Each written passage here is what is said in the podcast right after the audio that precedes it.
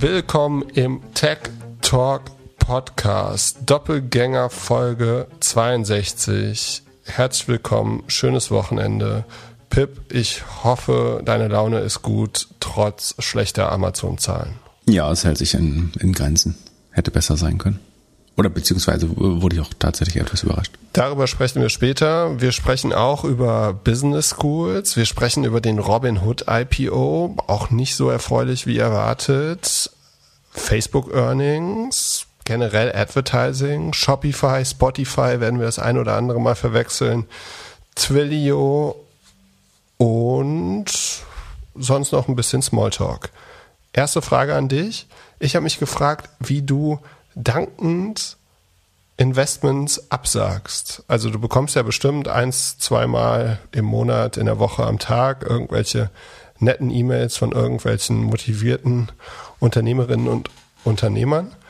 Wie sagst du nett ab, um höflich zu sein und wie, wie vereinbarst du das mit deinem Gewissen so? Wie das mit meinem Gewissen vereinbar, das musst du mir gleich erklären. Ähm, du magst ja nicht so gerne Nein sagen. Nee, ich versuche vor allen Dingen äh, hilfreich abzusagen. Also ich versuche so, so transparent wie möglich zu erklären, warum ich äh, nicht daran glaube. Ähm, ganz oft ist äh, die Antwort nicht mal, dass ich das äh, nicht gut finde, sondern dass ich es auch nicht verstehe. Also manchmal ist die Antwort einfach, ich verstehe diesen Markt nicht gut genug und äh, ich bin nicht der richtige Angel dafür. Sondern für, äh, manchmal ist es ein Team, das so gut ist, oder, dass ich schon kenne, dass ich äh, irgendwie dem trotzdem vertraue, vertraue oder versuche das dann mit denen zusammen besser zu verstehen. Aber ähm, wenn jetzt jemand, sagen wir, irgendwas in der Agrarwirtschaft äh, mit mir machen wollen würde, dann würde ich sagen, das verstehe ich vielleicht einfach nicht gut genug oder chemische Industrie oder was auch immer. Das ist eine Sache. Dann ähm, oft ist ein Grund, dass ich glaube, der, der Markt ist zu klein. Also, es muss nicht alles irgendwie multi Multimilliarden groß werden, aber wenn es zu nischig ist, sage ich manchmal ab, auch dann mit, mit, mit der Begründung. Ähm, und ganz oft ist es was, was kein Venture-Business ist. Also so ein, wo, was man vielleicht eher bootstrappen sollte. Oh, ja, was nicht so der typische Case für Venture Capital ist, was aber trotzdem dann ein sehr erfolgreiches Business sein kann, wovon gut äh, irgendwie fünf bis zehn Leute leben können. Ähm, das sind so die häufigsten Gründe, äh, die ich jetzt erinnere. Und erinnerst du dich an letzte Woche beziehungsweise an Mittwoch Microsoft? Da hast du, als wir Live-Earnings gemacht haben, ein bisschen zu schnell irgendwas Da habe ich einen kleinen Fehler gemacht und ähm, uns ging es ums Azure oder Azure Revenue, also die Microsoft Cloud. Ähm, ich hatte 30 Prozent gesagt, das war die Intelligent Cloud. Das ist ein größerer Bereich äh, des Umsatzes. Ähm, und Azure hat tatsächlich nicht 30 Prozent, sondern 51 Prozent zugelegt. Also sehr gut und fast so gut wie Google. Die hatten, glaube ich, 54 Prozent. Ähm, ich war auch überrascht, dass das so niedrig war, das Wachstum. Ähm, tatsächlich war es eben, ich habe mich in der Zeile verguckt äh, oder in der Message und 51 wäre die richtige Zahl gewesen. Das ist dann auch ein sehr gutes Ergebnis eigentlich äh, für die für die Microsoft Cloud.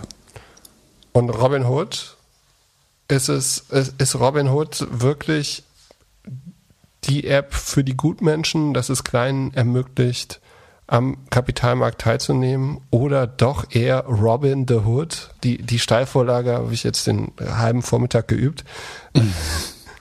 Der IPO war am Mittwoch, Donnerstag. Ich habe geschaut, wir haben in Folge 51, also am Anfang des Monats, über den IPO kurz gesprochen. Damals haben wir geschätzt oder waren die, die News, die so raus waren, war, Robinhood wird ungefähr 40 Milliarden wert sein. Wie ist es verlaufen in den letzten Tagen? Gegenfrage, du investierst, investierst ja jetzt auch immer mal in Aktien. Dann war das was, wo du überlegt hast, ob du einsteigst am IPO-Tag? Nee, auf keinen Fall. Warum nicht? Äh, ich mag das ich, äh, diese ganze ist mir alles viel zu viel zu viel zu risky, viel zu heikel. Dogecoin wird viel zu oft erwähnt. Äh, Lawsuits um die Ecke. Ich mag die, das Geschäftsmodell gefällt mir nicht. Also äh, nee, überhaupt nicht mein Ding. Ja, ich glaube, also mich hat auch jemand gefragt, ob man da jetzt rein sollte. Ich meinte, allein das Management finde ich nicht so überzeugend. Also ähm, zwei Stanford University relativ unehrlich. Ja, ich fand die in der Vergangenheit relativ unaufrichtig und ich meine, natürlich versuchen die auch nur durchzukommen und da war es ja teilweise wirklich sehr eng. Aber ähm, das überzeugt mich nicht. Und sagen, ich habe immer das Gefühl, du kaufst es gerade auf dem Höhepunkt der Aktien-Euphorie. Das, das wäre meine größte Angst. Das ähm, entweder jetzt so der Markt ein bisschen sich abflaut oder sogar mal ein Crash kommt und dann ähm, bringt dir es halt gar nichts mehr, da, da drin zu sein. Dann ist es doppelt schlecht bei denen. Wenig Trades und. Ja, genau. Also es würden viele Leute ihr Geld verlieren äh, und du hast wenig Trades. Ähm, die ist auch die Frage, woher das Wachstum jetzt noch kommen soll, äh, so ein bisschen. Also man geht jetzt davon aus, dass sie noch neue Geschäftsmodelle bauen müssen, damit es überhaupt klappt. Ähm, der IPO war gepriced bei 38 Dollar. Das war schon die untere äh, Schwelle des, des Preises. Also die Nachfrage war anscheinend begrenzt. Inzwischen haben sie, also sie haben am ersten Tag 10 Prozent verloren, traden jetzt heute auf vier, es ist Freitag, früher Nachmittag, traden heute auf 34,4 äh, Dollar. Ähm, also ja, wie gesagt, 10 Prozent abgebaut, knapp unter 30 Milliarden sind sie jetzt wert. Ähm, die Verluste könnte ich mir vorstellen, zu einem signifikanten Teil sind das Insider, die verkaufen, also ähm, nicht Insider, aber tatsächlich so kleinere ähm, Angestellte, was hier relativ unique war, äh, relativ einzigartig, dass man, es gibt ja normalerweise diese äh, Lock-up-Period. Das heißt, äh, dass man entweder in der Regel sechs, manchmal zwölf Monate nach einem IPO dürfen die vor, also haben sich die Alteigentümer, die Investoren, die CEOs, die ESOP-Holder und Angestellten verpflichtet, ihre Aktien nicht sofort auf den Markt zu schmeißen. Das macht man sozusagen, um ein bisschen ähm, Selbstvertrauen zu demonstrieren und den neuen Investoren auch ein bisschen Sicherheit zu geben, indem man nicht eben sofort äh, sich seine Anteile entledigt und damit den Kurs schon am ersten Tag drückt. Das hat man hier zumindest insofern aufgeweicht, dass jeder äh, Angestellte ähm, 15 Prozent, also ein bisschen ähm, unter dem Sechstel seiner Anteile am Tag eins hätte verkaufen können. Und das hat bestimmt Druck geschafft. Also die kennen ihre Zahlen und den Markt ja gut genug, um vielleicht zu wissen, wie stark sie gerade auf einem äh, Allzeithoch sind und wie jetzt auch die letzten Monate aussahen, äh, die man noch nicht kennt. Das würde ich sagen, hat Druck geschafft und das könnte gut allein schon der Grund für die minus zehn Prozent am ersten Tag sein. Ja, und die dürfen nicht in zwei Wochen die große Druckwelle? Du meinst ihre ersten Zahlen oder nee, was kommt dann? Aber ich habe gelesen, dass also Robin Hood hatte ja so im Februar, haben sie so ein Wandeldarlehen oder Schuldschein aufgenommen und mussten irgendwie so 3,4 Milliarden aufnehmen mhm. und wären sonst eigentlich liquide gewesen, richtig? Kannst du mal erklären, warum? Liquide. Äh, illiquide. Ja, warum kannst du noch mal erklären? Aber ich habe gelesen, dass die Leute, die diese Schuldscheine ausgestellt haben, die dürfen in zwei Wochen verkaufen. Ah, genau, da laufen noch zwei Wochen ab, richtig. Ähm, also es ist zweierlei. Also was ich schon sagen würde, ist, die haben jetzt, wenn ich jetzt wetten müsste, also jemand zwingt mich zu sagen, äh, steht das über oder unter 34 in drei Monaten, würde ich es eher, eher unter sagen. Ich will es jetzt vielleicht nicht aktiv shorten, aber eher unter sagen. Und äh, zwei Gründe. Also A, 15 Prozent wurden eventuell oder bis zu 15 Prozent Konten können schon äh, entsorgt werden von denen oder dann liquidiert werden von den äh, Insidern und Angestellten. Dazu kommen weitere 15 Prozent, äh, also in drei Monaten gibt es so ein Execution Window, wie sie, wo sie nochmal äh, 15% verkaufen dürfen. Das sollte den Kurs drücken, weiter dann. Ähm, es sei denn, vielleicht steht er dann ganz hoch und dann will man vielleicht auch, also wenn jetzt, es kommt jetzt wieder die neue Rallye-Leute äh, machen wieder massiv Krypto und Option Trading. Casinos dann, müssen wieder zumachen wegen Delta. genau. da, das wäre eigentlich deren Steilvorlage. Ja, äh, dann behalten die Angestellten vielleicht auch ihre Shares. Aber wahrscheinlich wird das nochmal in drei Monaten auf den Markt drücken.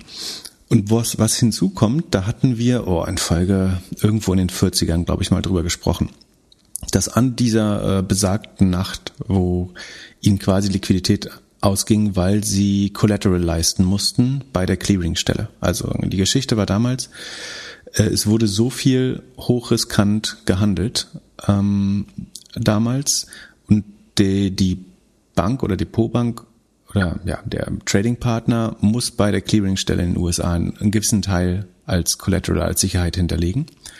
Und die Aktivität auf Robinhood war so stark, äh, dass einfach die finanziellen Mittel dafür gar nicht da waren. Sozusagen, dafür hatte man nicht vorgesorgt, sondern ist ein bisschen ähm, spitz auf Kante gefahren. Und dann brauchten sie relativ schnell eine Notfinanzierung. Irgendwie die Bestandsinvestoren haben sich eine Nacht zusammengesetzt und gesagt, ähm, wir hauen da jetzt irgendwie zwei, drei Milliarden rein oder so, um das Not zu finanzieren. Und die Bedingungen damals waren, ähm, das hatten wir da schon bemängelt, dass die eingestiegen sind auf der Kondition, sie bekommen einen 30% Discount auf den IPO-Preis oder sollte der IPO-Preis sogar deutlich höher sein als ein gewisser Wert, dann können Sie für fix 30 Milliarden, also sagen wir, Robinhood wäre heute 50 Milliarden wert, dann hätten Sie, war das quasi bei 30 Milliarden gedeckelt. Dann hätten Sie nicht nur 30 Prozent Discount bekommen, sondern der absolute, die Ceiling, also den Maximalpreis, den Sie bezahlt hätten, wären 30 Milliarden gewesen. So, und jetzt haben Sie diesen 30% Discount äh, quasi. Also Sie haben Warrants, das heißt Optionen, die von Robinhood selber ausgegeben wurden, äh, bekommen dafür. Und die können Sie jetzt demnächst, äh, wie du richtig gesagt hast, einlösen und dann auch äh, abstoßen. Und das verwässert aber auch zum Beispiel die Leute, die jetzt in der letzten Runde eingekauft haben. Ne? Also wenn da sind jetzt ich 370 Millionen Warrants äh, stehen da mit diesem 70, äh, mit diesem 30% Discount da. Das ist für die äh, für die VCs, äh, die das gemacht haben damals. Ich glaube NEA Index und so weiter waren das. Ähm, die haben dadurch jetzt, ich glaube 42, 43 Prozent müsste das entsprechen garantieren Rendite. Sozusagen das Einzige, was hätte äh, sagen, was dem entgegensteht, war, wäre Robinhood jetzt zwischendurch pleite gegangen, so dann hätten sie Pech gehabt. So, sonst hätten sie so oder so ähm, 30 Prozent, also 42 Prozent Rendite gehabt äh, durch dieses 30 Prozent Discount. Ähm, und das, da dieser Discount ja jetzt quasi von der Firma gezahlt wird, verwässert das alle Anteilseigner, weil die jetzt ihre Anteile günstiger kaufen dürfen als der aktuelle Kurs. Und da gibt's jetzt eigentlich, das 370 Millionen Warrants sind 14 Milliarden US-Dollar bei dem Kurs und allein die Dilution müsste 4 Milliarden sein. Sozusagen, das wird jetzt sozusagen aus der Kasse des Unternehmens mit Aktien bezahlt. Ähm, und das drückt. Und 4 Milliarden sind ja äh, jetzt 11 Prozent, 12 Prozent des IPO-Preises sozusagen. Die wirst du sofort runter verwässert, wenn du da jetzt äh, eingestiegen bist äh, zu dem Preis. Das ist eigentlich, das wird sehr gut erklärt, sozusagen das ist jetzt nicht, also wir haben das damals äh, schon relativ kritisch behandelt, aber es wird sehr gut ausgelegt von diesem Christopher Bloomstrin wieder. Ähm, ich pack den Link zu dessen Twitter-Analyse in die Show Notes. Ähm, der erklärt das eigentlich sehr gut. Also es ist für einen Laien nicht ganz einfach nachzuvollziehen, aber dann äh, wen das wirklich tief interessiert, der kann da mal da nachlesen, was genau da passiert ist. Aber letztlich geht es um diese Notfinanzierungsrunde damals, wo sie zu sehr unvorteilhaften Konditionen Geld aufnehmen mussten. Und das müssen jetzt die neuen Anleger mitbezahlen letztlich äh, oder als, als Verwässerung in Kauf nehmen, weil ihre Anteile dadurch ähm, weniger wert werden, wenn andere sich jetzt nachträglich mit Discount einkaufen könnten, sozusagen. Plus, dass die das, die wollen dann die Shares vielleicht auch schnell wieder loswerden, die sie gerade mit Discount bekommen haben. Und äh, das drückt dann wieder nochmals auf den Kurs. Und wie gesagt, das sind 14 Milliarden äh, von oben, die jetzt dann äh, nach unten schieben, den Kurs eventuell. Wir hatten das letzte Mal auch besprochen, dass da sehr viele Optionsscheine gehandelt werden von den Nutzern und Nutzerinnen bei Robinhood. Das sollte sich doch jetzt ändern, wenn der Markt auf einmal sich wieder ein bisschen verändert oder nicht. Also mal angenommen, der, äh, es wird jetzt alles ein bisschen ruhiger oder es geht alles ein bisschen abwärts, handelt man dann weniger oder mehr Optionsscheine? Schwer. Als Retail-Investor? Wenn es abwärts geht, würde ich sagen weniger, vor allem weil die Wetten dann erstmal gegen dich laufen und du wahrscheinlich Liquidität verlierst, um das überhaupt zu machen. Plus sozusagen dieser der, wie soll man sagen, der Ehrgeiz mit Optionen rumzuspielen, was man eigentlich nicht machen sollte, sondern man weiß, was man tut und selbst dann sollte man es nur in einem gewissen Maß machen oder in einem gewissen Umfang. Der wächst natürlich dadurch, wenn Kurse immer hochgehen. Sozusagen, wenn dieses historische Stocks always go up und die sind jetzt, das ist eine Generation, die hat noch nie einen Crash gesehen, wahrscheinlich.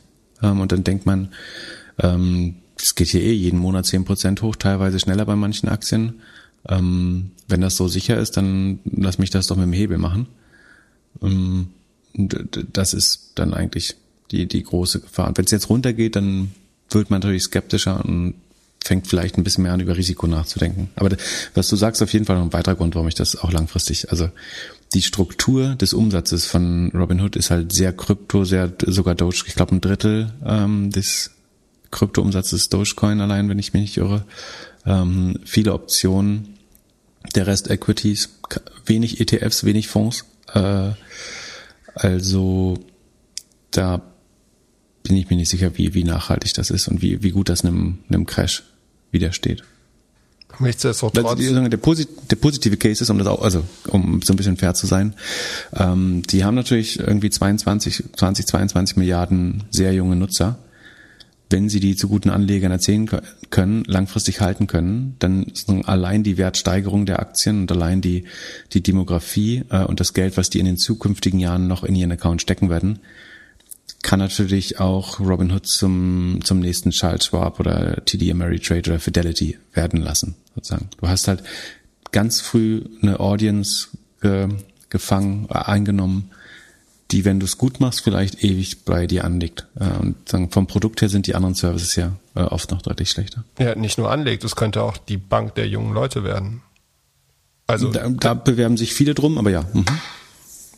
Also ja, wenn man es so sieht, könnte man denken, so ist es eigentlich die, also so ein N26 Revolut und so weiter, die machen, kommen ja alle irgendwie ein bisschen näher zusammen in den kommenden ja, Jahren. Das ist mal die Frage. Also wird, wird der Trader die bessere Bank oder wird die Bank nicht auch ein, also wird das, was Robinhood macht, dieses Trading for Order Flow oder mit irgendeinem Handelspartner so eine Trading-Funktion anbinden, wird das nicht auch jede äh, App haben?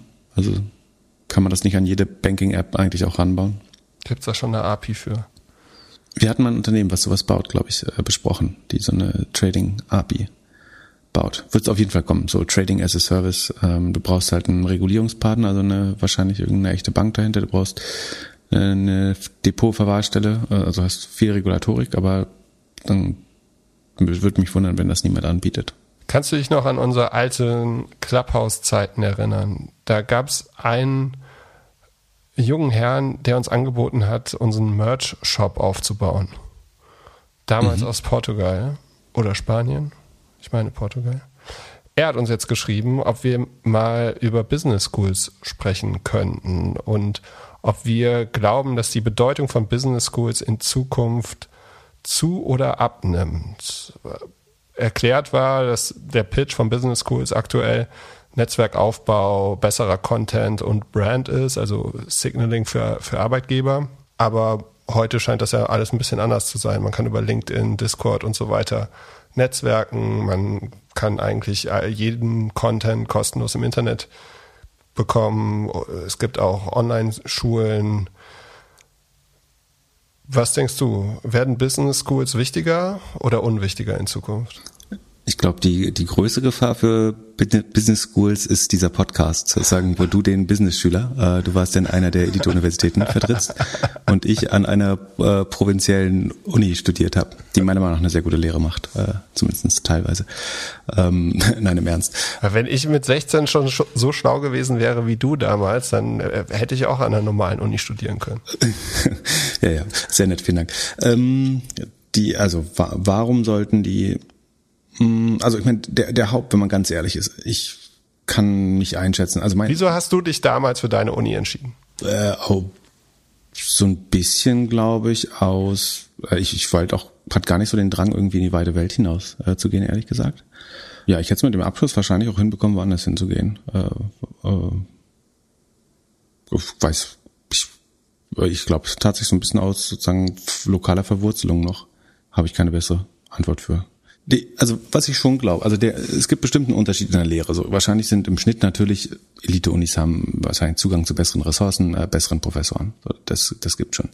Dann korreliert das jetzt oder dann bildet sich das 100 Prozent in dem Wert ab, beziehungsweise ist die Lehre so viel besser, wie sie dann wahrgenommen wird äh, im Signaling. Das würde ich so ein bisschen in Frage stellen, sozusagen nach dem, äh, sagen, was ich bisher irgendwie getroffen, gelernt, davon, also ich war ja nicht an so einer Uni, aber du, du lernst ja Leute kennen, die da waren und ich glaube, was sie schon auszeichnet, ist irgendwie, dass sie oft besonders ehrgeizig sind oder äh, mit gewissen Vorschusslorbeeren äh, kommen, aber auch ja, sehr leistungsbereit sind. Ähm, auch nicht schlecht ausgebildet äh, in der Regel. Aber so, ob du ja da, ob du jetzt da eine doppelt so gute Ausbildung bekommst oder auch nur 50 Prozent besser Ausbildung, das oder auch nur 30 Prozent, das würde ich fast schon bezweifeln. Ich würde sogar sagen, dass du akademisch schlechter ausgebildet wirst. Zumindestens für äh, diese eine Schule, die wir nicht noch weiter äh, diffamieren wollen, äh, habe ich Anlass äh, anzunehmen, dass das so sein könnte. Äh, sprichst du ähm, jetzt auf mich zu oder was? Ich spreche wieder von der Reben-Uni da, ja genau. ähm, wo, wo ist die vielleicht dem äh, Hochwasser zu Opfer gefallen? Das wäre mal die kämpft ja eh schon. So. Naja, wie auch immer. Ähm, Zu meiner Verteidigung, die Uni hatte einen besseren Ruf, als ich da war. der hat einen besseren Ruf als du? Ja, als ich da war. Ach so, als, Also als damals. Als du da warst, war der Ruf und, noch Und ich, ich, ich hatte auch die Geschichte, wo, also ich habe mich auch an der WHU beworben. Allerdings habe ich dort den Aufnahmetest nicht gemacht, aus dem Grund, dass die im Gegensatz zur Apps nur einen Aufnahmetesttermin hatten. Die Apps hatte, glaube ich, vier. Und der Termin an der WHU war parallel an dem Datum von meinem Abschlussball. Und das war mir damals wichtiger. Und wie ist der Abschlussball gelaufen? Äh, Sehr gut. Also, äh, war, Also hast du nicht bereut im Nachhinein? Hast deine Regrets optimal? Hatte äh, jetzt äh, könnte jetzt vielleicht irgendwie die linke oder rechte Hand von Olli Samba sein oder bei irgendeinem VC oder in irgendeinem Startup sein. Wäre vielleicht, aber äh, damals habe ich gedacht, boah, wenn die so engstirnig sind, dass die nur an einem Termin im Jahr diesen äh, diesen Aufnahmetest anbieten, dann ist das nichts für mich. eng, ja. Ist vielleicht auch schon so ein erster Filter. um Äh, genau, es gibt, äh, zu gucken, wie ernsthaft der, die Kandidaten das meinen. Ja, ja, ich war auch überrascht, wie ernsthaft die beiden. Also ich bin äh, zu der Uni ähnlich aus ähnlichen Gründen wie du gegangen, und zwar, weil ich dort in die Gegend wollte. Und mir war das nicht so bewusst, was mich da so. Hätte ich damals schon auch Wein getrunken, wäre ich dann natürlich auch. Äh, Ja, und hingegangen. vom Dresscode hättest du da auf jeden Fall besser hingepasst. Du hast keine Ahnung, wie ich im Studium aussah. um darauf zurück, also ich glaube, diesen Signaling-Wert, den, den wird es weiterhin geben. Also dass du irgendwie, wenn du an der LSE in London warst oder im WHU oder St. Gallen, dass deine Bewerbung als, als letztes irgendwie vom Haufen ge- runtergeschmissen wird, das glaube ich schon. Plus ein wichtiger Teil ist natürlich auch das Netzwerk, äh, was, was du da baust. Sozusagen, das sind andere Leute, die wahrscheinlich in sehr wichtige Positionen kommen. Ähm, du bekommst wahrscheinlich Zugang zu Alumnis, die schon in wichtigen Positionen äh, sind über irgendwelche Veranstaltungen. Das bekommst du an anderen Unis teilweise natür- natürlich auch, aber es hat dann eben eine andere Qualität. Und ich meine, die Frage ist so ein bisschen, ist das jetzt, also ist das positiv für die Allokation von Mitteln oder von, also von, ja, in dem Fall Arbeitskraft oder verzerrt das nicht den Markt? Sozusagen, also hilft da, also ist die, der Effizienzgewinn wäre sozusagen, dass man beim Recruiting und so Geld spart und es einfacher herauszufinden. Du hast Signaling, das löst äh, Informationsasymmetrie-Probleme. Also der Recruiter weiß nie, wie, wie gut du wirklich bist, sondern bloß wegen deines Lebenslauf. Mit der Uni kannst du das aber irgendwie glaubhaft beweisen und äh, dadurch löst das Signaling sozusagen also Informationsasymmetrie-Probleme im Bewerbermarkt, wenn man so möchte. Und die Frage, ist das jetzt gut oder verzerrt das nicht, weil man eben auch die Rohdiamanten sozusagen in den anderen Unis dadurch nicht findet, die man vielleicht zu einem günstigeren Preis bekommen äh, könnte oder die dann in Jobs kommen, wo sie ihre wahre sozusagen Schaffenskraft nie äh, beweisen können. Das wäre, äh, fände ich eigentlich spannend. Das wurde, ob das mal untersucht wurde. Ähm, naja, auf jeden Ja, Fall. Mich würde interessieren, was am Ende teurer war. Meine drei Jahre an der Privatuni oder deine fünf Jahre auf der staatlichen? Viereinhalb. Vier, vier, fünf nicht.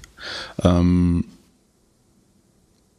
was teurer war, inwiefern? Sozusagen? Ja, wenn du, wenn du dir überlegst, was ist, äh, Zeit, äh, also äh, was du lernst, wie, wie du irgendwie, wie du es ausrechnen und äh, also, Ja, im, Nach der, also Im Nachhinein würde ich das deutlich schneller machen, glaube ich. Sozusagen, das, das Ja, wäre das wird- definitiv möglich gewesen. das würden wir Äh, wahrscheinlich alle denken, wenn wir an unsere Jugend zurückdenken, dass wir irgendwie gerne schneller besser gewesen wären. Ja, also Nur, äh, je nachdem, wie weit du halt in deiner Jugend bist, glaube ich, dass, dass so ein Business School Umfeld sehr gut ist, in dem du halt äh, ist halt wird halt ganz klar definiert, was du in diesen drei oder vier Jahren oder in einem Master oder so dort machst. Und in der öffentlichen Uni oder in einem anderen Konstrukt hast du halt wesentlich mehr Freiheiten, was je nach Charakter besser oder schlechter sein kann. Ja, also ich würde im Nachhinein sagen, das hätte man deutlich straffen können. Sozusagen entweder mit mehr Ehrgeiz oder sozusagen mehr extern vorgegebener Struktur. Ähm, das hilft nicht immer, da zu viel Freiheiten zu gewähren, äh, würde ich so unterschreiben. So, wird sich da, wie, wie, verändert sich das jetzt gerade? Ähm, ich, also, ich glaube, dieses Signaling wird wichtig bleiben. Ja, Äh, an. Gewicht gewinnen wird's relativ sicher nicht, da bin ich mir sicher. Ähm, vielleicht wird's tendenziell sogar ein bisschen unwichtiger. Äh, Ich glaube nicht, dass LinkedIn ein echtes Netzwerk ersetzen kann. Ähm, Das, das war so eine der Hypothesen.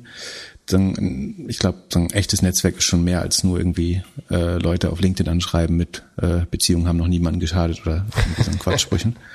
ähm, das halte ich für weiterhin wichtig, äh, die Signaling-Wirkung. Ich meine, was würdest du machen, wenn du Recruiter wirst? Dann äh, du suchst ja auch noch irgendwas, wo du schnell filtern kannst und das theoretisch kann das ein Markt effizienter machen oder in aller Regel macht es das sogar, äh, also führt das Effizienzsteigerung. Von, von, daher erscheint auch das sinnvoll. Hm. Schwer. Hm. Und die Frage ist so ein bisschen, es, also es kommt sehr darauf, also das ist eigentlich das Allerwichtigste. Also es kommt natürlich auch sehr darauf an, wo du hin möchtest. Ähm, ich und Corporates wären vielleicht auch lieber oder sagen Corporates und Scale-up, Grown-up Startups sagen, wollen vielleicht auch gern Leute, die, die von der Uni kommen. Aber wenn du zum Beispiel sagst, du möchtest selber was gründen ähm, oder du möchtest äh, dich möchtest lieber Spezialist in einem Beruf werden, also du willst irgendwie der, der beste äh, E-Mail-Marketer werden oder der beste Grafikdesigner oder der beste, kann ja vielleicht auch irgendwas Technisches oder so.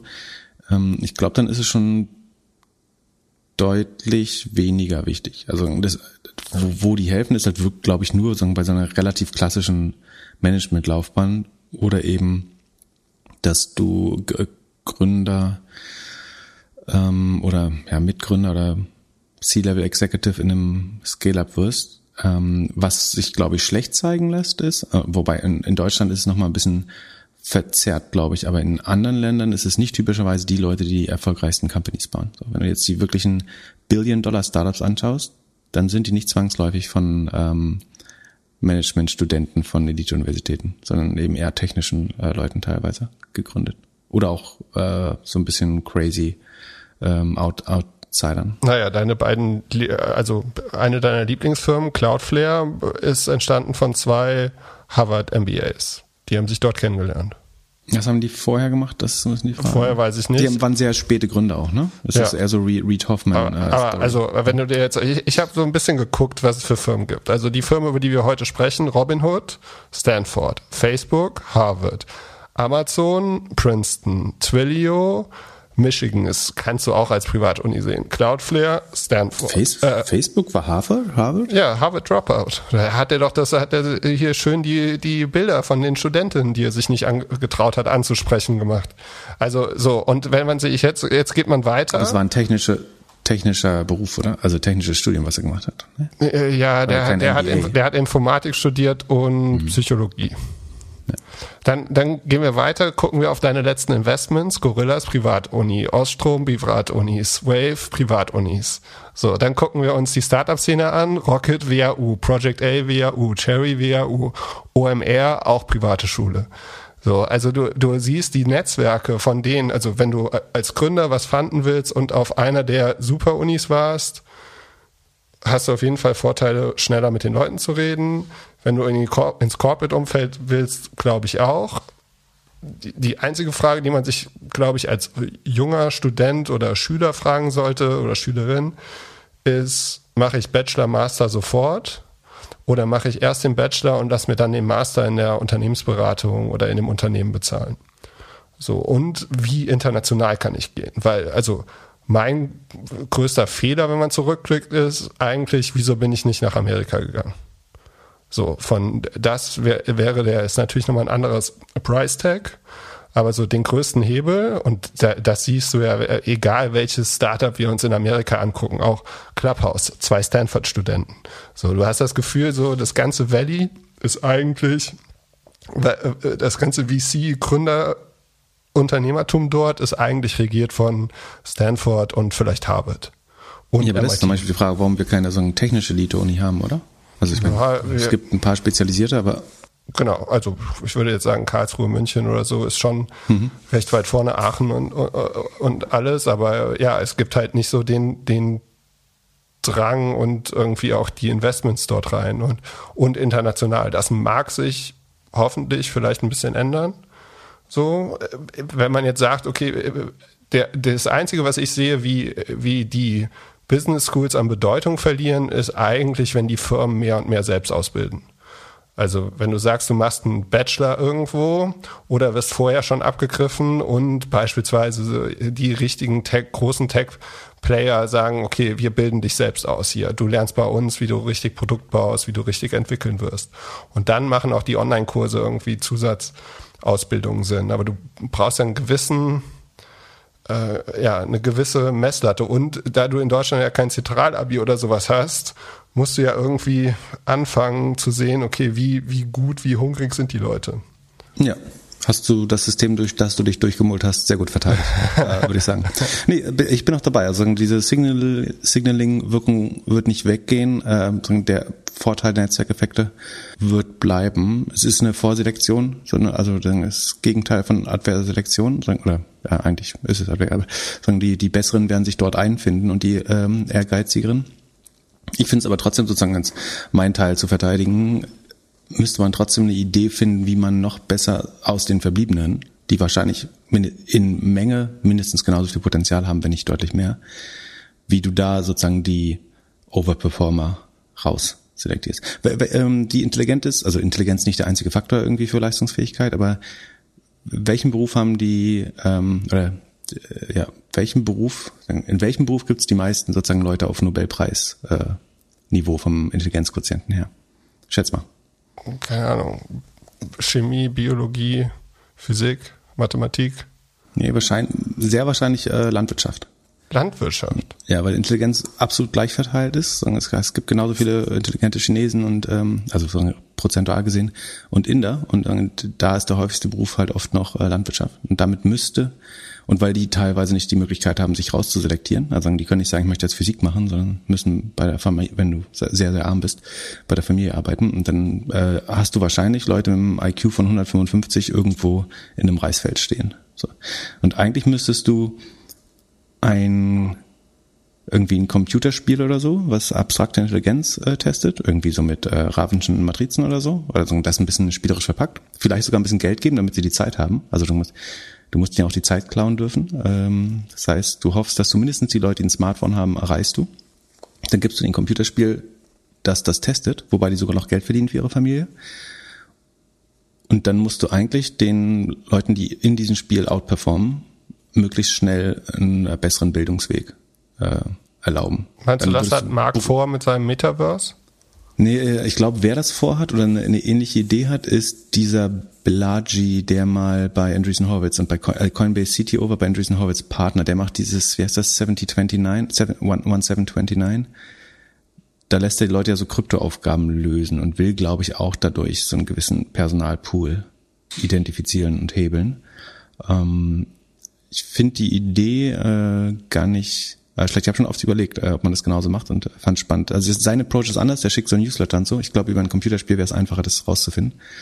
Ähm, und eigentlich müsstest du die Leute, also um, um die, das gesamte Potenzial der Menschheit maximal zu leveragen, müsstest du die, ich meine, das kannst du als Startup machen, ne? Du sagst, so, du gibst denen die Ausbildung, du bezahlst die auf, auf deinen Nacken erstmal, Dafür bekommst du später entweder eine Vermittlungsprovision, also es darf nicht in so einer Art Leibeigenschaft äh, sein, aber du kannst irgendeinen fairen Vertrag machen, wo du sagst, entweder arbeitest du dafür vier Jahre in unserer Firma, äh, um dein Studium abzubezahlen, oder kriegst, kannst sozusagen für eine Vermittlungsprovision weggehen. Aber eigentlich ist da unheimlich viel ungehebeltes Potenzial, weil irgendwie hyperintelligente Menschen einfach nicht genug gefördert werden oder einfachsten Berufen äh, nachkommen ähm, müssen. Das kannst du halt genauso auch in, in der entwickelten Welt machen. Ne? Also auch hier sagen, müsst du eigentlich ähm, zusätzlich zum Elite-Signaling eigentlich so eine Art Assessment Center machen, äh, um Leute, auch die jetzt dem Standardprofil nicht entsprechen, gut zu identifizieren. Fände ich zumindest einen äh, förderungswürdigen Zweck, ehrlich gesagt. Ja, und HR müsste da auch eine Rolle spielen in den verschiedenen Unternehmen, dass, dass man da äh, mehr guckt als nur auf die, äh, zum einen auf die Abschlüsse und zum anderen auch so ein bisschen auf das Buddy-Netzwerk, was, was es so gibt. Ne? Also da, das muss man halt auch ganz klar sagen, dass es wird oft, werden Leute empfohlen, die einem sehr ähnlich sind oder die mit jemandem was Gemeinsames durchlebt haben. So, und da sieht man dann in einem guten HR, also ob das dann auch gechallenged wird. Ja, genau. Da gibt's aber auch so, so Mentoring-Programme, ne? Und sozusagen, die versuchen das aufzubrechen, äh, indem man sich bewusst eben äh, Mentees sucht, die eben noch kein eigenes Netzwerk haben. Plus, du musst eigentlich sogar sagen, tiefer als Universität anfangen. Weil es kann nicht gut sein, dass jemand sehr schlau so unterfordert war, dass er verhaltensauffällig geworden ist, dadurch nicht mal die normale Schule geschafft hat. Ähm, und auch die, also kommen entweder auf sehr komische Karrierepfade ähm, oder verbergen sich irgendwo als Rohdiamanten. Vielleicht genau, jetzt haben wir die Frage nicht wirklich gut beantwortet, aber es äh, war trotzdem ein nettes äh, Gespräch. Was willst du noch? Äh das nee, Moment, wo würdest du äh, sagen, äh, du hast ja kleine Menschen im Privatbereich, sozusagen, wo würdest du die äh, hinschicken? Äh, sagen, wenn die möchten sich prinzipiell sozusagen äh, in Lehre engagieren, oder nicht in Lehre, sondern Lehre empfangen, äh, universitäre Bildung. Wo, was wäre, sagen, was würdest du, du würdest dir das bestimmt aussuchen lassen, aber sagen, was würdest du ihnen als Empfehlung geben? Ich würde gucken, dass sie irgendwas, also dass sie in frühen Jahren merken, dass sie irgendwas studieren, was sie inhaltlich interessiert. Und wenn es dann das Glück ist, dass es vielleicht eher was Technisches ist oder was Praktisches, ist dann das Privat-Uni-Label gar nicht mehr so wichtig. Und das, das wäre mir viel, viel wichtiger, also in den jungen Jahren zu erkennen, okay, in die und die, die äh, Richtung möchte ich, weil BWL ist ja auch oft das Studium, was man macht, weil man nicht so ganz genau weiß, in welche Richtung man gehen möchte. und das gilt es zu vermeiden. Also das kann ich übrigens, also zu, zu der Entscheidung damals kann ich noch sagen, ich wollte ursprünglich Biochemie studieren, ähm, weil Chemie ich also übertrivial äh, fand wirklich. Also das musste ich nicht lernen, das fand ich so, so simpel zu verstehen. Das wäre aus dir so ein großer BioNTech-Investor geworden. Ja, nee, und genau das hat mich abgeschreckt. Ich, also ich bin nicht übermäßig sozial, aber ich wollte, konnte mir nicht vorstellen, den Rest meines Lebens in einem Labor rum, rumzustehen. Äh, das Experimentieren hat mir auch gar nicht so viel Spaß gemacht, sondern ich fand es irgendwie sehr, sehr logisch, sehr einfach zu lernen, hat ein sehr hohes Interesse dafür. Achso, dann äh, hatte ich äh, Medizin überlegt. Äh, ich komme aus einer Medizinerfamilie, äh, zumindest auf einer Seite. Ähm, das habe ich mir aber im Zivildienst abgewöhnt, dass ich in dem, sozusagen in dem Sektor nicht arbeiten äh, möchte, sondern weil ich den als irgendwie äh, den hätte man erstmal ändern müssen, bevor man äh, da arbeiten möchte. Und äh, so ist dann tatsächlich, und äh, BWL war aber auch so was, was mich interessiert hat, äh, weil ich damals irgendwie schon die ersten Aktien äh, gehandelt habe.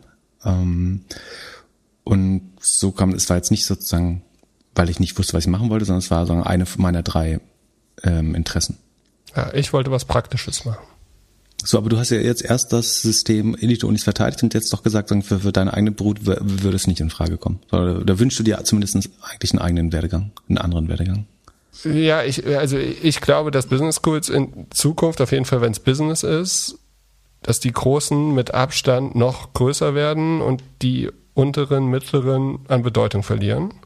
Aber größer heißt mehr Studenten oder deren Signaling-Effekt wird einfach, noch wertvoller? Einfach das Signaling wird wertvoller. Mhm in die exklusiven Clubs, in die exklusiven Vereine wird es unheimlich schwer reinzugehen. Es ist auch heutzutage schon schwer da reinzukommen. Und auch, was man auch ganz klar sagen muss, selbst wenn man als Europäer oder Chinese in eine amerikanische Elite-Uni geht, heißt das lange noch nicht, dass man in dem gleichen Netzwerk ist wie die schon sehr äh, die, schon die amerikanische Clique, die es da schon gibt. So, also da, da wird auch noch mal immer differenziert. Wenn man wirklich oben dabei sein möchte und da gab es also äh, gibt es auch glaube ich in jeder in jeder Uni unterschiedliche Leute. Also es gibt halt Leute die sind mit 18 schon weiter als andere mit 30 und die gehen da durch die Unis schon als ob sie Mitte 30 sind wissen ganz genau. Ich kann mich erinnern wir, bei uns gab es eine Person in der Uni die hat beim äh, Anfang des Studiums hat die mir erzählt dass sie bei den Top 30 deutschen Firmen angerufen hat im HR und gefragt, welche Uni äh, mit welchem oder welche Leute von welcher Uni stellen sie mehr ein, A, B oder C und hat sich daraufhin für die Uni entschieden. Und so Sachen, da wäre ich nie drauf gekommen, da wär, würde ich jetzt kaum noch drauf kommen. Und so, mhm. so, so hast du das halt, dass es da, ja, dass es da unterschiedliche Leute gibt, die Und, da hingehen. Äh, hast du noch, äh, hast du noch viel Kontakt zu deinem Netzwerk oder wurdest du da sofort exkommuniziert? Äh, und bist der Startup-Spinner sozusagen beim Klassentreffen? Mm, nee, das Interessante ist jetzt, äh, mit dem Podcast melden sich die Leute auf einmal wieder.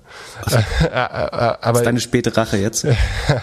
Nein, natürlich. Man findet, das ist halt auch nochmal ein Punkt und da, da, da kann halt ein Netzwerk, also für mich auf jeden Fall kann ein Online-Netzwerk oder ein Metaverse äh, keine Freunde fürs Leben machen. Das macht eine Uni schon. Und das sind halt die, und deswegen äh, die, die große Frage für die Zukunft ist, wie schafft man es irgendwie Remote Learning oder eine Remote University aufzubauen, die aber trotzdem Freunde schafft. Indem, und das passiert halt, weil man abends irgendwie äh, bis früh in den Morgen irgendwelche? Cases durcharbeitet und so weiter.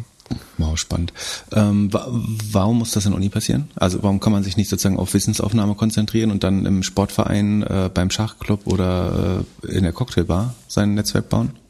Du kannst dein Wissen auffangen, indem du Sachen liest und dich selbst. Stimmt, du brauchst mal Leute, die dich durchschleifen. Ich brauche Leute, die mich durchschleifen. Du brauchst eine Seminargruppe.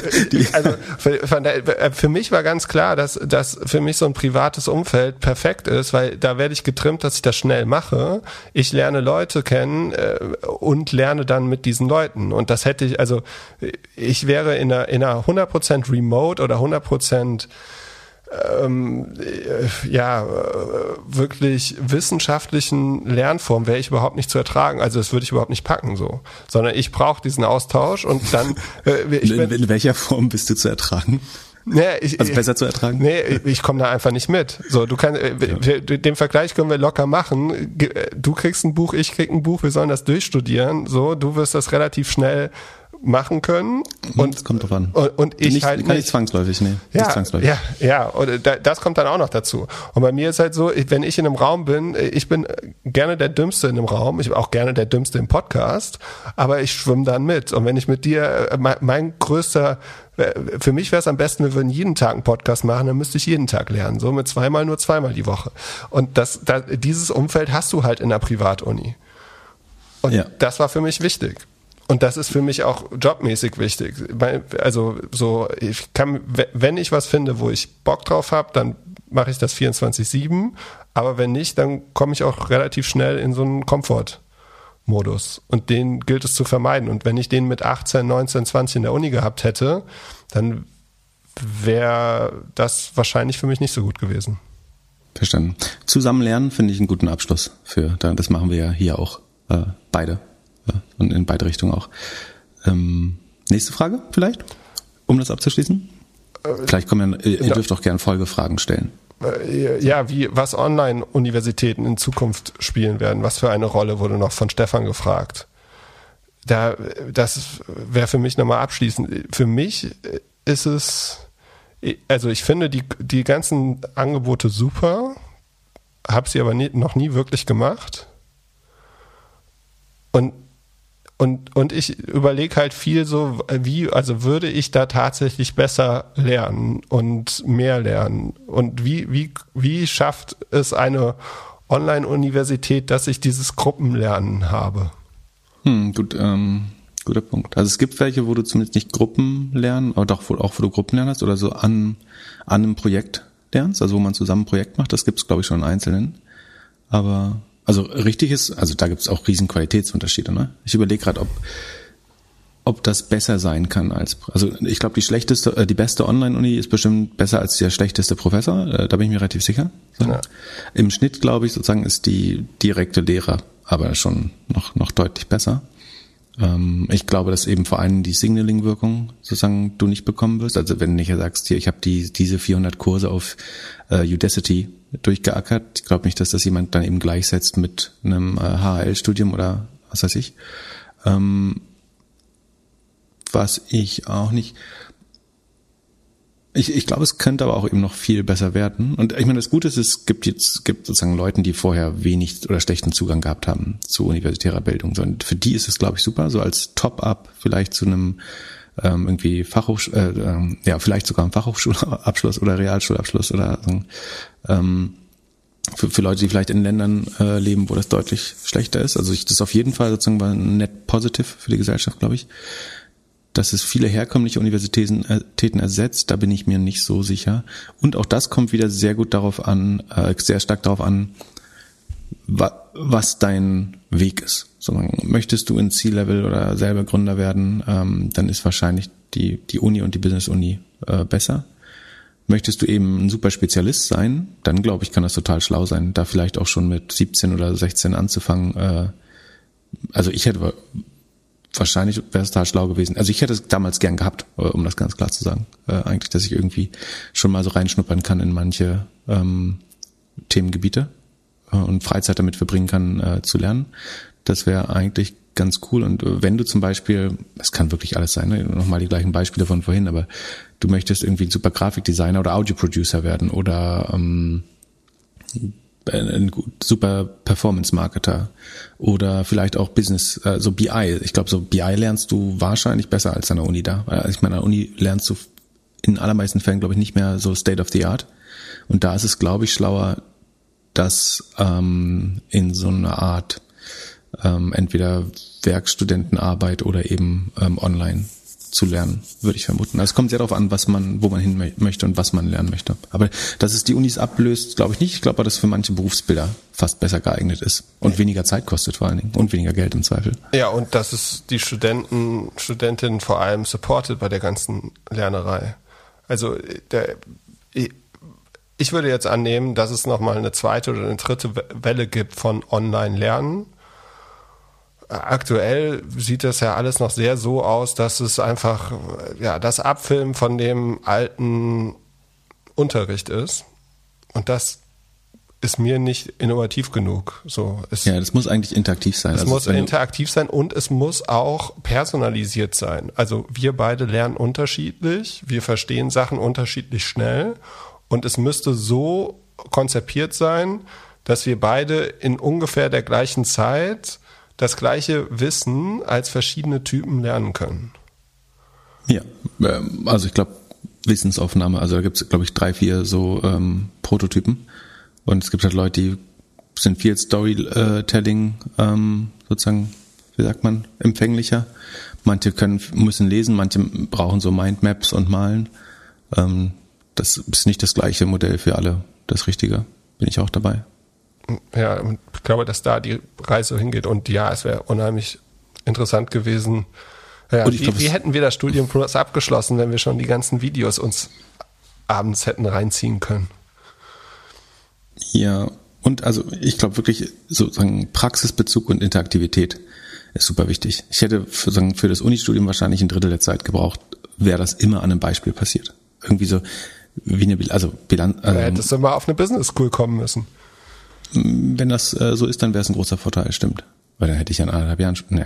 ähm, aber so ein Rechnungswesen fiel mir jetzt nicht besonders schwer. Sozusagen äh, heute, sozusagen, wenn mit dem Geschäftsmodell im Hintergrund finde ich eine Bilanz zehnmal interessanter zu lesen, als wenn ich damals irgendwie äh, sehr abstrakte Fälle an der Uni äh, behandelt habe. Das, das war auch echt schlecht an der Lehre, fand ich. Und ich oft begreife ich jetzt die Sachen besser, als ich an der Uni begriffen habe, äh, in, in einem ähm, Bruchteil der Zeit. Ähm, aber ich will jetzt deswegen auch nicht an der FH gehen oder so und irgendwie Gabelstapler äh, fahren, trainieren. Naja.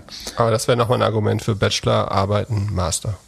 Ja, ja, auf jeden Fall, ja, das, das, das hilft, glaube ich. Ja, also wenn du irgendwie zwischendurch schon ein bisschen in der Beratung gearbeitet hast oder so, dann ist wahrscheinlich äh, der Master danach auch ein bisschen Kindergang, weil man, oder man kann das immer auf Fälle, die man schon erlebt hat, dann beziehen, das hilft sicherlich. Stefan hat uns auch geschrieben, dass er bei seinen Eltern zu Besuch war und ganz überrascht war, dass vor, den, vor der Tagesschau um 8 Uhr Werbung von Google gemacht worden ist mit jede Suche bringt dich weiter. Er fragt, ob jetzt Google schon Werbung machen muss, obwohl sie einen Marktanteil von 90 Prozent in der Suche in Deutschland haben und würde da gerne deine Meinung zu wissen. War das explizit meine? Also vielleicht hast du ja eine. Ja, unsere. Ich habe nur letzte Woche gehört, dass Bing besser läuft, als man so gedacht hat. Irgendwie, was war das? 10 Milliarden? Ich glaube acht. Von den Werberlösen lief das sehr gut. Mhm. Ja, schau mal nicht so schlecht. Aber merkst du das irgendwie in, ähm, ich glaube, weil ein paar der alternativen Suchmaschinen auf Bing äh, basieren auch. Das könnte ein Teil des Erfolgs sein. Ich glaube, da ist äh, dreierlei wichtig. Also was die Kampagne meiner Meinung nach macht, äh, also jede Suche bringt dich weiter und die hat, glaube ich, so drei Dimensionen. Das eine ist auf den Plakat, es wird auch viel Out of Home gemacht, glaube ich. Ähm, da kommen so relativ lange spezifische Suchanfragen ähm, drin vor, die Google bisher nicht super beantworten konnte und die jetzt durch Bert, Bird und Mom, also diese neuen Algorithmen, deutlich besser nochmal beantwortet werden können. Und ich glaube, das ist so ein bisschen Training des Konsumenten. Du kannst bei Google viel mehr machen, als nur irgendwie rote Schuhe eingeben, sondern du kannst auch äh, sehr spezielle Sachen fragen, irgendwie, keine Ahnung, was da für Beispiele gibt, so wie redet man über die Periode oder so eine plakativen Beispiele werden da äh, genutzt.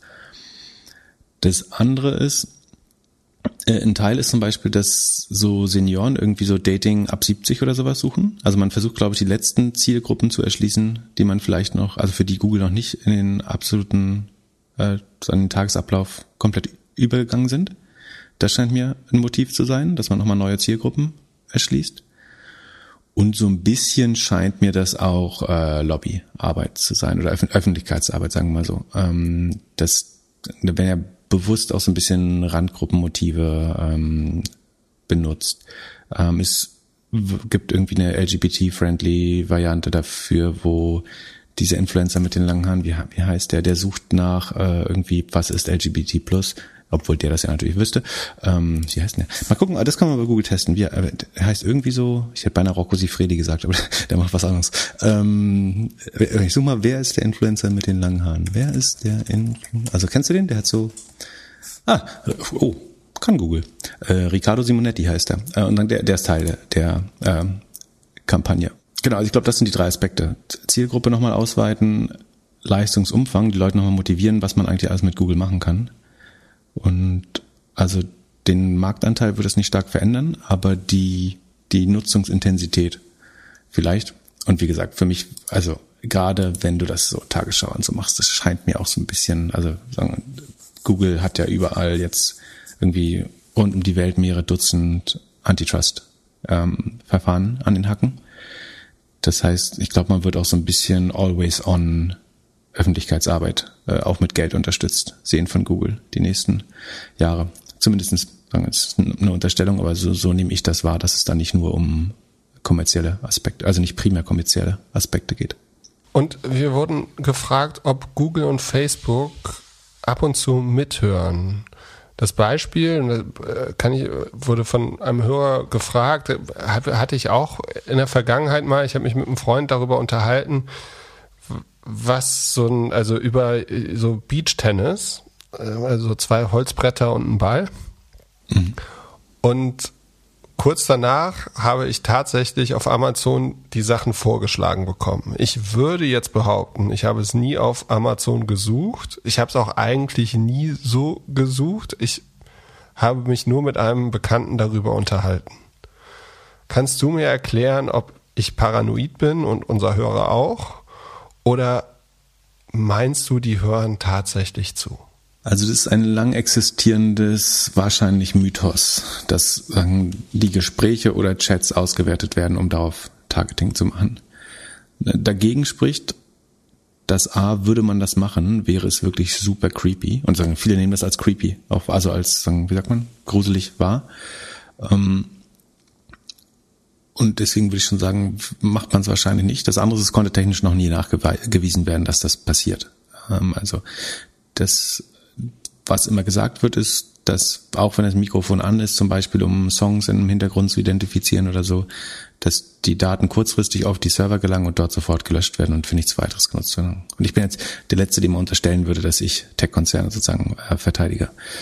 Ähm, aber ich gehe davon aus, dass das nicht stimmt. Warum kommt es jetzt trotzdem zu dem Effekt? Ähm, ich glaube, das sind zwei Dinge, die da in der Regel wirken. Das eine ist, mit dem Bezug zu diesem Gespräch nimmst du Werbung, wenn sie dann zufällig mal 100 Prozent passt, natürlich viel stärker wahr. Also du siehst ja irgendwie auch 40.000 andere Werbemittel am Tag und weil die nicht passen, ignorierst du sie sehr stark. Und wenn du jetzt aber gerade äh, nach einem äh, rosa Cabrio gesucht hast und dann kommt in der Anzeige irgendwie zufällig ein rosa Cabrio, dann fühlst du dich natürlich wie vom Blitz getroffen und das äh, hat dann so eine Art, ich weiß nicht, ob es Confirmation Bias ist, aber dass man äh, das dann besonders hoch bewertet, weil es zufällig gepasst hat. Naja, Ähm, wenn ich es gesucht habe, würde ich davon ausgehen, dass es irgendwie Retargeting ist. Genau, wenn, wenn du es aktiv gesucht, wenn du es selber gesucht hast mit einem deiner Devices, dann ist es einfach Retargeting. Aber sagen wir, du hast darüber geredet, über rosa Cabrios, äh, und dann wird dir eins angeboten, dann ist eben oft, dass du, weil du gerade aktuell einen Bezug zu dem Thema hast, sozusagen den Zufall überbewertest. Der, und du siehst ja auch blaue Autos und gelbe Autos in Werbung äh, tagtäglich. Und das andere ist, ähm, dass es eben nicht Retargeting ist, sondern Lookalike Advertising. Was oft passiert ist, du, äh, wir beide reden über Maledivenurlaub und ähm, ich selber suche das nicht und wundere mich dann, warum ich die Werbung sehe. Was aber vielleicht passiert ist, dass du dich davon inspiriert hast lassen und du suchst danach. Ich krieg aber trotzdem die Werbung eingeblendet, weil wir beide oder noch besser, du, du bist ähm, mit Arbeitskollegen in, einem, in, in der Suppenküche und redest über was oder mit Studienkollegen oder so ähm, und redest über was. Und ihr se seid jetzt so nah aneinander, ihr seid oft im gleichen Raum, die gleiche Altersgruppe, eventuell das gleiche Geschlecht, ähm, eventuell ähnliche Bildungskategorie an den gleichen Schulen gewesen, irgendwie sowas, ähm, am gleichen Ort, gleiche Arbeitgeber, dass man auf jeden Fall sehr stark schon in einer sogenannten Lookalike Audience ist, also ein statistischer Zwilling voneinander ist. Da, da, da reichen ja kleinste Überlappungen theoretisch, ähm, so dass gar nicht du selber äh, danach gesucht haben musst, sondern jemand in deinem Lookalike-Kreis hat das vielleicht gekauft sogar oder danach gesucht und dadurch wird es dir auch angezeigt, ähm, weil jemand anders ähm, sozusagen sich in den Markt begeben hat für dieses Produkt und damit bist du Lookalike Audience für diese In-Market Audience und dann wird dir das auch angezeigt. Ich glaube, das ist tatsächlich der Effekt, wie es ganz oft entsteht, dass man drüber redet und der, dem man es erzählt hat oder die googelt dann danach oder interagiert mit irgendwelchen Webseiten, wo das Produkt vorkommt und dann wird es auch dir angezeigt und du denkst, das basiert auf das Gespräch, dabei basiert es eigentlich auf die Aktion deines statistischen Zwillings. Und Das der halte ich für den wahrscheinlichsten Grund. Und, und das ist, weil wir im gleichen WLAN sind, weil wir an dem gleichen äh, Tower vom, vom LTE sind, weil wir ungefähr gleich alt sind, weil wir auf LinkedIn, Facebook, was auch immer verbunden sind? Oder wie? Genau, es kann explizit Freundschaft sein. Es kann eben auch sein, wir waren an der gleichen Uni, haben uns am gleichen Ort befunden, öftere, also mehrmals. Ähm, ähnliches Alter, ähnliche wie Arbeitgeber, sowas. Glaubst du, dafür gibt es irgendwann den Reset-Button? Dass du, ich meine, du, du kannst sagen, sagen, dass du all das nicht profiliert haben möchtest äh, mit etwas Mühe, dann würde das nicht mehr passieren. Wie? Nee, du sagst, du möchtest, dass diese ganzen Merkmale generell nicht erhoben werden sollen über dich. Dann wird es auch deutlich schwerer, einen ähm, sta statistischen Zwilling für dich zu finden. Genau, aber das kann ich doch als User eigentlich nicht machen. Das Du kannst sagen, dein Ort, dein, du gibst den großen Netzwerken deinen Arbeitgeber nicht mehr, du schaltest deine Location-Daten auf allen Geräten äh, aus, du ähm, deaktivierst deine Browsing-History und dann bist du relativ gesichtslos irgendwann. Äh, bestimmt nicht ganz, aber relativ und dann wird es zumindest unwahrscheinlicher damit. Dann lass uns in den Earnings Corner gehen. Fangen wir an mit Facebook. Wie sah es da aus? Facebook hatte ich, also letzte Woche haben wir so ein bisschen über die Gewinner und Verlierer im Digital Advertising geredet. Äh, Da meinte ich, Facebook hat schwere Zeiten vor sich, aber wird nochmal ein gutes Quartal haben, weil einfach so viel Rückenwind existiert. Und habe geschätzt, dass sie so wahrscheinlich 50 Prozent machen werden. Gelandet sind sie bei 56, nicht so weit weg. Ähm, Eine der wenigen Sachen, die ich richtig ge- geraten ich bin, äh, ähm, geschätzt habe diese Woche. Ähm, machen 29 Milliarden Umsatz im Quartal ähm, plus 56 Prozent eben. Interessant vielleicht, in USA und Kanada sind die Nutzer flat, also da wächst, wächst die Nutzeranzahl nicht mehr, was schon gut aus, ich, was schon gut ist. Ich denke, bald wird sie schrumpfen. Und ähm, Facebook hat einen relativ schlechten Outlook äh, gemacht und die Aktie ist dann auf 5 Prozent. Also sie schätzen ihre eigene Zukunft relativ konservativ oder relativ skeptisch ein. Die Aktie hat 5 Prozent nachgegeben. Grund sind natürlich die ATT-Herausforderungen, die Apple ihnen auferlegt mit sozusagen der Behinderung des Track Trackings äh, beziehungsweise dass man den Nutzern wieder die Kontrolle über das Tracking zurückgibt. ist ja keine Aktie, also ist eine Behinderung, aber ähm, faktisch erfolgt sie über die User. Ich finde 56 Prozent ist äh, eigentlich nicht gut genug. Also man muss das im Kontext wieder der Comparables sehen. Was war im letzten Jahr? Da hat Facebook nur 10,7 Prozent oder ist nur 10,7 Prozent gewachsen. Das heißt, äh, im Schnitt sind es jetzt wahrscheinlich irgendwie 25, 27 sowas Prozent über zwei Jahre. Das ist nicht, nicht großartig dafür, dass du eigentlich einen massiven E-Commerce-Boom hast. Wenn du siehst, dass Google, was war das, 67 Prozent gewachsen ist, dass ähm, Pinterest, Twitter, Snap äh, fast alle sich verdoppelt haben in dem Dreh, ähm, LinkedIn 97, äh, Spotify Werbemarkt 110. Also eigentlich bläst sozusagen der Digital Advertising Wind gerade sehr, sehr stark von hinten, ähm, sogenannter Tail Markt Tailwind. Und dafür finde ich 56 Prozent relativ schlechtes Ergebnis. Deswegen würde ich denken, wenn jetzt sozusagen sich die Situation ein bisschen normalisiert, dann wird es wirklich deutlich schwerer nochmal für Facebook. Und das heißt, in den nächsten zwei Quartalen, sowohl weil die, die Comps, also die Vergleichsquartale, stärker werden dann, das heißt, die, die neuen Ergebnisse sehen dann schwächer aus im Vergleich. Und die, die ähm, Tracking-Herausforderungen schlagen noch stärker durch. Ähm, vielleicht kommt aber auch ein bisschen mehr Werbung zurück in den Markt. Äh, das weiß ich nicht. Aber äh, bullish bin ich jetzt nicht für Facebook. War ich vorher aber auch nicht. Sozusagen. Aber es war klar, dass sie jetzt nochmal relativ gute Zahlen haben. 56 äh, finde ich aber eben schon gerade noch okay eigentlich. Und glaubst du, Mark hat mit dem Metaverse einfach nur äh, versucht abzulenken von dem Werbemarkt? Weil er hat Metaverse wohl 20, ist 20 Mal im Earnings Call erwähnt worden, genauso oft wie Advertising. Ja, sehr interessant.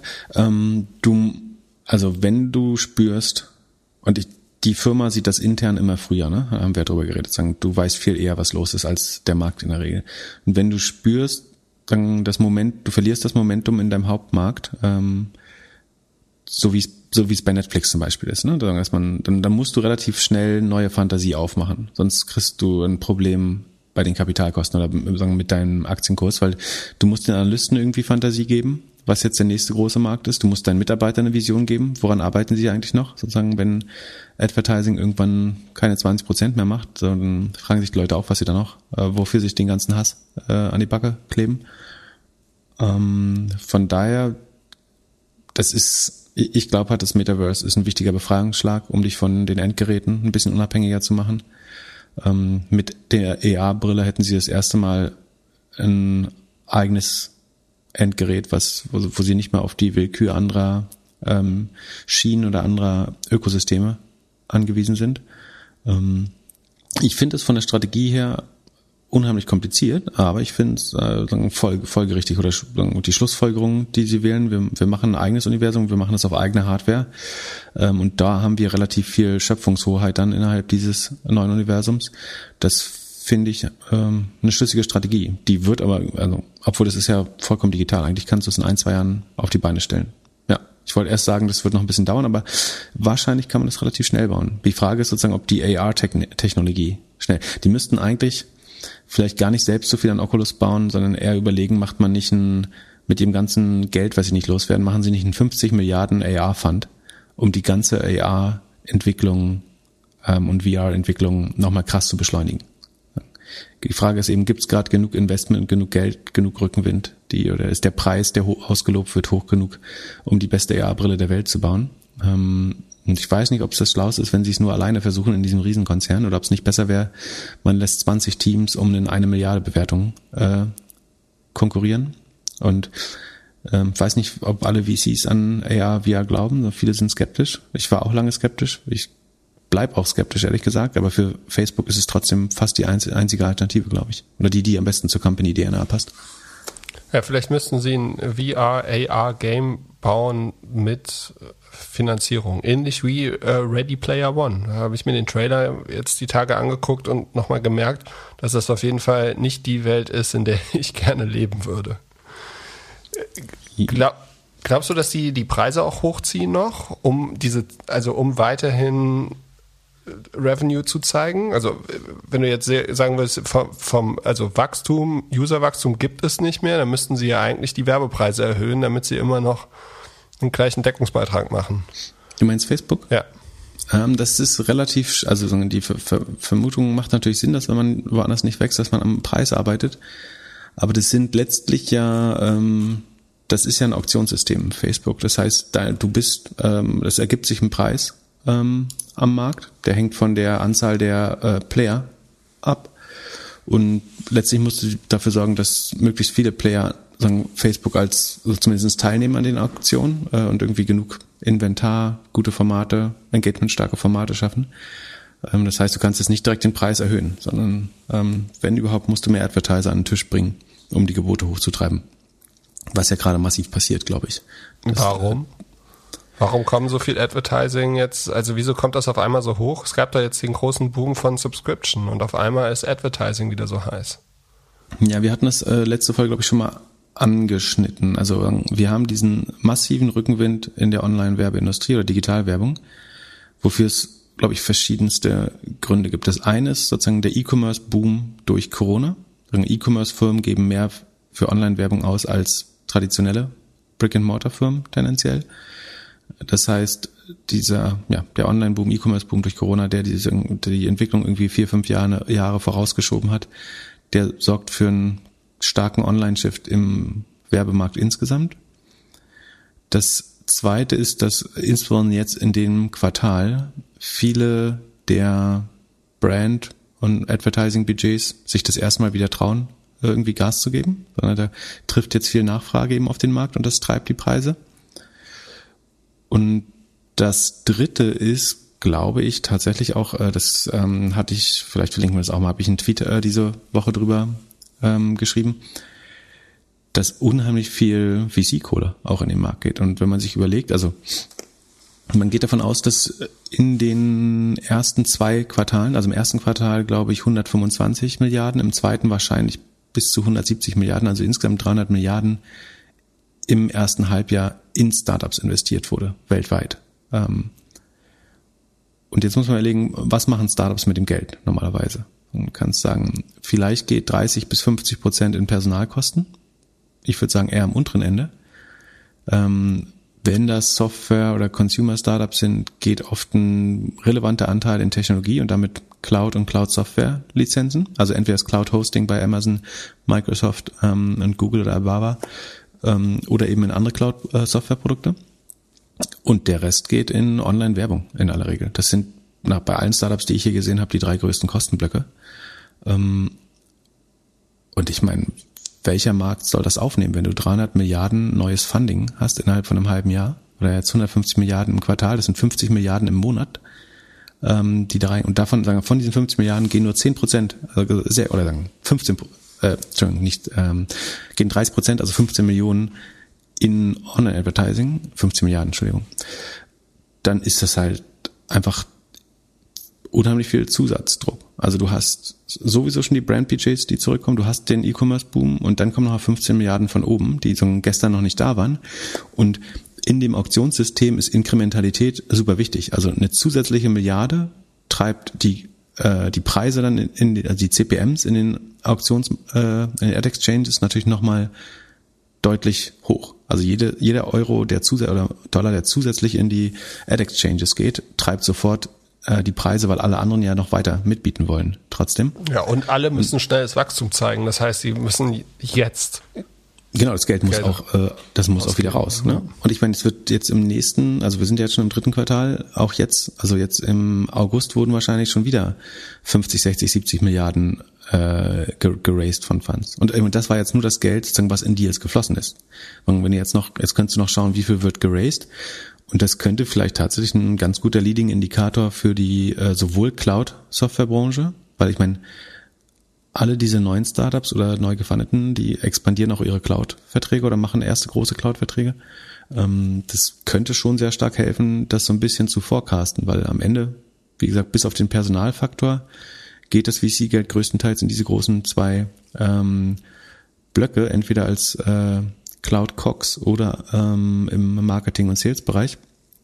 Und das sollte der Advertising-Industrie auch noch eine Weile, zumindest solange diese VC-Blase da ist, sollte das der ganzen Advertising-Industrie auch viel Rückenwind gibt, geben, bis es dann irgendwann natürlich, äh, wenn es kollabiert, dann wird das alle sehr hart treffen. Vielleicht mehr als Corona sogar. Und wenn du jetzt sagst, das Startup-Funding lässt ganz stark nach, du hast Unsicherheit, dann könnte das die ähm, Werbeumsätze fast stärker treffen als Corona im schlimmsten Fall, könnte ich mir tatsächlich vorstellen. Und woran könnte das platzen oder zurückgehen? Ja, alle möglichen externen Schocks irgendwie. Entweder hat jemand eben ganz schlimme Zahlen oder ähm, es kommt nochmal die Delta-Variante, es kommt die äh, Gamma oder Gamma gibt's wahrscheinlich schon, irgendwie Lambda-Variante, die zehnmal so viral ist. Aber das würde Und, ja Tech-Investments nicht kleiner machen.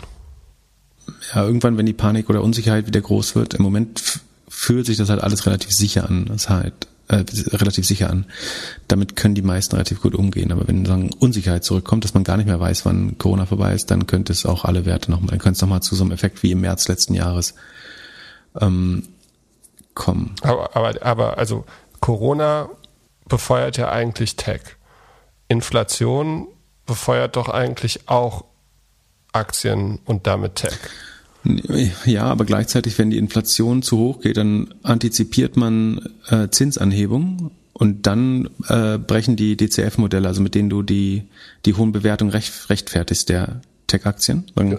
Wenn sich da der Kalkulationszins äh, erhöht, der WAC, dann dann musst du eigentlich äh, Abstriche machen bei den Bewertungen der, der Tech-Aktien. Genau, also, also zu viel Inflation Zinsen sobald Zinsen spielen. Wenn Zinsen hochgehen, ist genau. Deswegen haben die auch letzte, als die der IMF, der Weltwährungsfonds, sich geäußert hat, relativ stark ähm, ge, gewackelt. Aber ich glaube schon sozusagen das Ceteris Paribus, also wenn sich alles andere nicht verändert und du hast, also diese, also die, diese 300 Milliarden, das ist eben doppelt so viel wie im Vorquartal oder im Vorhalbjahr, also was jetzt an VC-Geld, also allein neu davon sind 150 Milliarden und das wäre komisch, wenn man das nicht irgendwo spürt in den, in den Revenues der größten Ad-Marketplaces. Ähm, und dann davon ausgehen kannst du auch fast sagen, dann könnte Alphabet, die noch vor Amazon zur 3 Milliarden Company werden. Also wenn die, wenn da Local und Maps wieder gut durchstartet, wenn die Brand-Budgets zurückkommen, ähm, wenn die, der E-Commerce-Boom und die transaktionalen Budgets bleiben, wenn jetzt Travel wieder anzieht, das lag bis vor kurzem ja noch relativ flach, ähm, dann müsste Google nur noch zwei, drei gute Quartale haben und ich denke fast nächstes Jahr könnten die drei, drei Trillion Dollar oder drei Billionen, ähm, also deutsche Billionen äh, Dollar, das erste Mal erreichen. Wie gesagt, wenn es keine anderen externen Schocks oder so gibt. Aber nach wie vor, also ich sehe viel Rückenwind für die Advertising-Industrie, solange die also irgendwie Tiger Global und äh, was weiß ich da weiter ihr Geld in den Markt reinprügeln. Es handelt sich hierbei nicht um Anlageberatung. Man sollte aufgrund des Gehörten keine Kauf- und Verkaufsentscheidungen zu Aktien und anderen Wertpapieren treffen. Wir können die Risikodisposition der Hörer nicht einschätzen. Es steht zudem das Risiko eines Totalverlusts. Ihr solltet immer euren eigenen Research machen und selbstständige Entscheidungen treffen. Solltet ihr dennoch aufgrund der Informationen im Podcast handeln, haltet ihr stets auf eigenes Risiko und wir können unmöglich für etwaige Verluste haften. Bitte lest nochmal den Disclaimer auf doppelgänger.io slash disclaimer. Wie sieht's überhaupt aus mit Pinterest? Die müssen doch eigentlich, nachdem Snap und Twitter letzte Woche so performt haben, diese Woche auch performt haben. Also die Revenues haben performt, die haben 125 Prozent plus gemacht. Also ich hatte die auch in den Korb der Gewinner reingepackt mit Twitter und Snap, weil sie vom Targeting, glaube ich, am ehesten, also mit denen eher vergleichbar sind als mit Facebook oder im Criteo oder Trade Test, ähm, für die ich skeptischer bin. Das Problem war aber, dass der, also sowohl die, der Outlook, also die äh, eigenen Voraussagen der Firma ähm, oder der Ausblick, als auch die Nutzerzahlen stark enttäuscht haben. Ähm, also die Firma, also Pinterest hat sozusagen sich gesträubt, noch überhaupt einen ähm, Ausblick zu machen, weil sie es schwer einschätzen können äh, oder weil es zu sehr von Corona abhängt, ob sie jetzt weitere Nutzer gewinnen oder nicht. Und gleichzeitig ist transparent geworden, dass man in den USA, dass die Monthly Active Users sieben Prozent runtergegangen sind in den USA. Ich denke, weil die Leute wieder mehr draußen sind.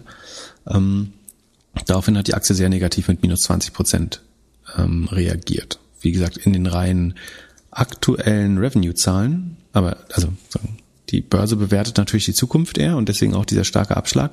Die aktuellen Revenue-Zahlen sind 125, müsste das stärkste Wachstum von allen sein. Also das hat ähm, Spotify hat 110, Snapchat 116, Twitter hatte 87, LinkedIn 97, Google 69. Aber dann per se sind die schnellste, aber auch die kleinste Plattform, ähm, die auf digitale Werbung basiert. Und da geben sie schon ordentlich Gas, machen 29% Adjusted EBIT Marge, also sind auch gut profitabel, haben in den USA den ARPU, den Average Revenue per User, von zweieinhalb auf fünf Dollar erhöht, also verdoppelt. Äh, das, da siehst du auch wieder, dass das ist auch der, der Advertising-Effekt wieder. Ne? Das Inventar hat sich nicht mehr stark vergrößert, also es sind nicht deutlich mehr Leute auf, Spot, äh, auf Pinterest, sogar weniger offenbar, zumindest in den USA. Und es prallt aber, es prallen aber noch mehr Werbebudgets in die Auktion. Das ist eine krasse Übernachfrage und dadurch ähm, erhöht sich dann der, Reven der Average Revenue per User von 2,5 auf ähm, 5 Dollar, was größtenteils wahrscheinlich durch den CPM, also die, die Ad-Preise, ähm, getragen ist. So bin ich übrigens äh, drauf gekommen. Ähm, es gibt ja mal einmal im Quartal diesen Digital Marketing äh, Report von Merkel Inc. Und da sieht man immer sehr gut so ungefähr, wie sich die CPCs entwickeln in den verschiedenen Netzwerken. Und da sieht man sehr stark in diesem Quartal, dass es die CPCs überall anziehen, während das Volumen fast runtergeht. Und das ist eben dieser Effekt, die Leute gehen wieder raus, ähm, machen wieder Offline-Dinge. Gleichzeitig dann kommt, entsteht so viel Übernachfrage auf der Nachfrageseite durch FMCGs, durch neue Brandbudgets, durch ähm, die ganzen äh, gefundeten Startups, ähm, dass das die Preise überall hochtreibt. Äh, was dann für ganz viele andere Player kompliziert ist, die fast nicht, also die vorher sehr, sehr rational, sehr transaktionsbasiert geboten haben. Also die immer gesagt haben, wir geben eben genau den Kack von so und so oder genau ein Drittel des CLV aus aus oder das sind unsere Customer Acquisition Costs, die wir ausgeben können. Die finden jetzt wahrscheinlich nicht mehr genug Volumen auch ähm, auf, auf, auf Facebook, Pinterest, Google etc., ähm, weil das Inventar gar nicht da ist. Und Pin, Pinterest, was man auch noch sagen muss, die haben ihr Marketing, um, ihr eigenes Marketing um 90 Prozent erhöht, year on year. Und trotzdem haben sie sieben Prozent Nutzer verloren in USA. Globale Nutzerschaft ist fünf Prozent gestiegen, also das ist gut, aber zum Vormonat auch gesunken. Also zum Vorjahr ist es gestiegen, zum Vormonat aber auch da schon negativer Trend. Also da ist die Frage, ob ohne eine neue Welle und neue Lockdowns die Nutzerschaft von Pinterest nochmal steigt. Aber eigentlich gibt es bei APU noch genug Potenzial. Äh, den, den zu steigern. Der internationale APU ist erst bei 36 Cent pro Nutzer. Also nicht mal 10 Prozent, nicht mal ähm, 6 Prozent von dem, was in den USA möglich ist. Von daher ähm, gibt da noch, noch Luft auf der, auf der Preisebene. Ja. Und man muss halt auch sagen, Sommer ist für das Pinterest-Modell absolute Off-Season. So vielleicht holst du noch mal ein Grillrezept oder sowas von Pinterest, aber dieses ganze Cocooning, Home-Interieur-Thema ähm, dein, dein Garten hast du inzwischen auch schon fit gemacht. Also alle Themen, die gut laufen auf Pinterest, die sind im QQ2 jetzt vielleicht auch schon ein bisschen abge, abgehandelt. Ich habe mich gerade gefragt, ob du weißt, wie die Verteilung ist zwischen Mobile und Desktop bei Pinterest. Boah, keine Ahnung. Weil, weil es für mich eher so ein Desktop-Thema ist. Und das würde ich auch sagen. Halt, Aber vielleicht sind wir auch so ein Desktop-Thema. Ähm, ich schau mal kurz, ob ich das rausfinden kann. Ich könnte mir vorstellen, dass äh, sobald, also wenn man draußen ist, ist man mehr auf dem Handy. Deswegen ist es besser für Snap, Twitter, TikTok, Facebook. Und Pinterest ist für mich eher so ein Browserspiel beim Homeoffice oder im Büro. Okay. Und ich hätte, habe überlegt, ob Shopify vielleicht die kaufen sollte als Marketingkanal? Ja. ja Finde ich gut. Weil es, ist, es sind die, die schönen Produkte. Schätz mal Desktop-Share von, von Pinterest. 80 Pinterest. Nee, nee, 37 nur. Oh. Okay, das heißt, die App ist doch so, so Wahnsinn. Das hätte ich nicht gedacht. Wann sind wir altbacken? aber selbst, selbst Twitter ist 50-50 nur übrigens. Also sind Similar Web-Zahlen. Ja. Ähm, müssen jetzt auch nicht 100% stimmen. Ja gut, aber bei Twitter kann ich mir das vorstellen, weil unheimlich viele Leute das im Browser, also die Links aufmachen und das geht in den Browser und so. Ja, aber Shopify-Idee finde ich gar nicht so schlecht. Ich glaube ja, die brauchen neue Marketingkanäle und Pinterest könnte ganz gut passen, ist vielleicht ein bisschen hoch bewertet äh, dafür. Andererseits ist Shopify auch so brutal bewertet. Das, äh, was kostet Pinterest? Sekunde, da können wir mal gucken. Ähm, ob der Tobi sich das leisten kann. Ähm, 45 Milliarden. Hm. Das ist ein Viertel von, von Shopify, glaube ich. Okay, das würde ich dann doch nicht machen. Nee, ist jetzt zu teuer? Ja, wäre mir zu teuer. Ja. Die, die haben ja auch, glaube ich, schon eine Zusammenarbeit, eine Werbezusammenarbeit, wenn ich mich nicht irre. Ja, für die ist es wahrscheinlich auch am besten, also für Shopify ist es wahrscheinlich am besten mit keinem, also mit allen zusammen zu arbeiten, aber je nachdem, wie die Wellen so laufen, kommt ja alle zwei Jahre was Neues, über die sie dann die Kunden brauchen. Und ich meine Meinung, also du hattest das ja letzte Woche gesagt, für Shopify, für die ganzen Shopify Händler wird es wahrscheinlich immer schwieriger, günstig Nutzer zu kaufen. Genau, das sind nämlich die, von denen ich eben gesprochen habe, die sehr rational transaktionsbasiert eigentlich bieten und auf Facebook und Instagram und anderen Netzwerken Traffic kaufen. Und wenn jetzt die Irren kommen, die da ihre Brand-Budgets reinprügeln wollen in den Markt, äh, oder auch einfach eben Startups, E-Commerce-Boom, VC, äh, Kohle, die die, die Ad-Marketplaces verstopft, dann haben die, die Shopify-Händler, die übrigens das letzte Q2 von Facebook sehr stark gerettet haben, also sagen, da hat Facebook ja relativ gut performt im Vergleich zu Google oder so. Also sie hatten, das war auch ihr schlechtestes Quartal sozusagen der jüngeren Geschichte. Aber sie sind selbst in der sozusagen im Q2, was der Corona-Höhepunkt war, sind sie weiter gewachsen. Und man geht davon aus, sozusagen, weil dieser Bodensatz an äh, kleinen Händlern ihnen so ein bisschen äh, das Genick gerettet hat. Und genau die, kann ich mir vorstellen, finden jetzt eigentlich nicht mehr genug Volumen auf Facebook. Einerseits sozusagen, weil die Nutzer weniger dort sind gerade und weniger online sind und andererseits, weil die Werbeplätze ihnen weggekauft werden. Und ich höre auch von, von vielen Firmen sozusagen, dass es aufgrund des Targetings, aber auch aufgrund der, der Preisexplosion unheimlich schwer wird, jetzt gerade Leads oder Conversions auf Facebook einzukaufen. Ähm, und ich glaube, das ist sozusagen als Übergang zu den Shopify-Zahlen, das ist auch der Grund, warum das Revenue von Shopify mit 57 Prozent oder das GMV, also das gehandelte Volumen der Händler, ist sogar nur um 40 Prozent gestiegen, auf immerhin 42 Milliarden, das ist ganz ordentlich. Aber 40 Prozent Wachstum, das ist sozusagen nicht schlecht, so, das ist äh, irgendwie, irgendwie Zalando About You äh, Niveau. Aber Shopify, da waren wir deutlich Besseres gewohnt immer von. Also sie sind ja viel aggressiver gewachsen in der Vergangenheit. Die hatten 2020 halt ein sehr starkes Jahr, haben sich verdoppelt. Dadurch sind wieder, ist der Vorjahresvergleich dann auch schwer, da jetzt nochmal 100 Prozent draufzulegen.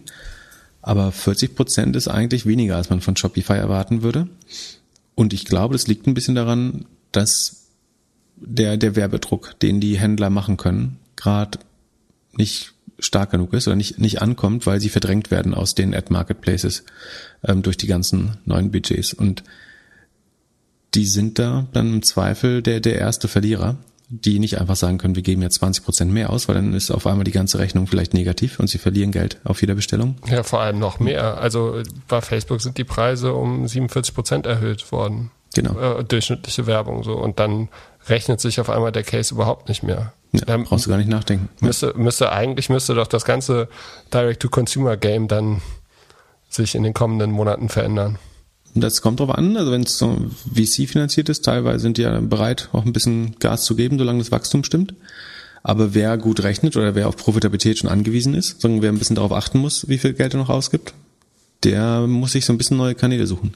Das hatte ich in, der, in dem, so über die letzten Monate ja immer mal gesagt, dass ich es eigentlich schlau finde, dass Shopify mit TikTok arbeitet, mit Pinterest arbeitet, ähm, diese ganzen Kooperationen macht, um sich von Facebook unabhängiger zu machen. Ähm, ich dachte hauptsächlich wegen des äh, App-Tracking äh, Transparency Programms. Aber jetzt zeigt sich sozusagen auch da, also falls die Unterstellung richtig ist, die ich mache, dann zeigt sich da auch jetzt, es ist eine Mischung, glaube ich, aus den sehr guten 2020er Zahlen, die schwer zu schlagen sind einfach. Und ähm, aber ich könnte mir vorstellen, dass mangelnde Werbemöglichkeiten oder ja, begrenzte Werbemöglichkeiten auch eine Rolle spielt, warum das Wachstum da jetzt ein bisschen verlangsamt. Das Subscription Revenue von Shopify selber, nämlich also was sie mit Software verdienen, das ist um 70 Prozent gestiegen weiter. Also das Geschäft läuft nicht so schlecht. Das Problem ist wirklich das GMV. Das heißt, der durchschnittliche Kunde hat vielleicht sogar ähm, ja weniger nicht, aber der, der ist einfach nicht mehr stark äh, gewachsen. Sie haben wahrscheinlich, sagen deswegen ist das Subscription Revenue gut gewachsen, neue Kunden weiter gewonnen, aber das GMV ähm, relativ langsam. Die Shop-App funktioniert nicht besonders gut, ähm, hat stagniert, schrumpft teilweise, ähm, sofern sie es ausweisen. Payment wurde gut angenommen, hat ist um 51 Prozent gestiegen. Und damit ist sozusagen der die Penetration des GMV mit der eigenen Shop äh, Shopify Pay Variante ähm, auf 48 Prozent gestiegen, sozusagen weil das GMV ist 40 Prozent gewachsen, Payment 51 Prozent, also muss die Penetration, also die Anzahl der Transaktionen, die übers Shopify Pay gemacht worden sind, äh, ist gestiegen. Shopify Capital plus 137 Prozent, diese ähm, Kredite für die für die Händler, damit sie Ware vorfinanzieren können. Der Gross Profit ist äh, um 64 Prozent gestiegen, also auch schneller äh, als das GMV äh, und dadurch ist die Gross Margin auf 55 Prozent ähm, gestiegen. Das ist eigentlich auch gut. Ähm, die EBITDA-Margin ist 15 Prozent, also Spotify, äh, Shopify verdient seit fünf Quartalen Geld eigentlich. Ähm, aber was man sich eben fragen muss, ist, Spot, äh, Shopify ist 190 Milliarden wert und das ist 55 mal Revenue gerade. Also ein 55er Sales Multiple, Umsatz Multiple mit einem irgendwie 2021er KGV nördlich von 300. Und das ist halt die Frage, wenn die das Wachstum, wenn sich das Wachstum deutlich verlangsamt, dann wird es ähm, da schwerer. Also entweder muss man bald noch noch mehr Software Revenue anhäufen schnell oder sozusagen noch mehr Fintech an die Händler äh, providen. Aber also wenn ich die Telefonnummer von Tobi hätte, würde ich ihm jetzt sagen, Tobi, kauf so ein Influencer-Marketing-Tool, damit du deinen ganzen Shops schnell und günstig an die Influencer vermarkten ja, kannst. Sie machen ja machen ein eigenes Affiliate-Netzwerk, sie machen ja ganz viel richtig. Aber es ist ein bisschen zu spät, glaube ich. Also sie hätten noch früher anfangen müssen damit. Und vielleicht, sie haben es natürlich früher auch schon vorbereitet. Sagen, wenn sie sagen, es wird gelauncht, dann, ähm, dann wurde ja schon wahrscheinlich ein, zwei Quartale dran gearbeitet. Aber ähm, ich würde vermuten, dass Shopify ähm, in einem Jahr tiefer steht als heute. Und glaubst du, dass sie noch das den Namen ändern? Das nehmen wir mal auf in die Predictions. Ähm, den Namen ändern? Dann, du hast irgendwann gesagt, dass Shopify sich irgendwann umbenennen wird. Ähm, warum nochmal? Das, das, das klingt, war dein, klingt bekannt, aber, aber, du hattest, es gab mal eine Zeit, da meintest du, die werden nicht mehr Shop heißen, sondern die werden sich, die ja. werden irgendwann werden die sich umbenennen.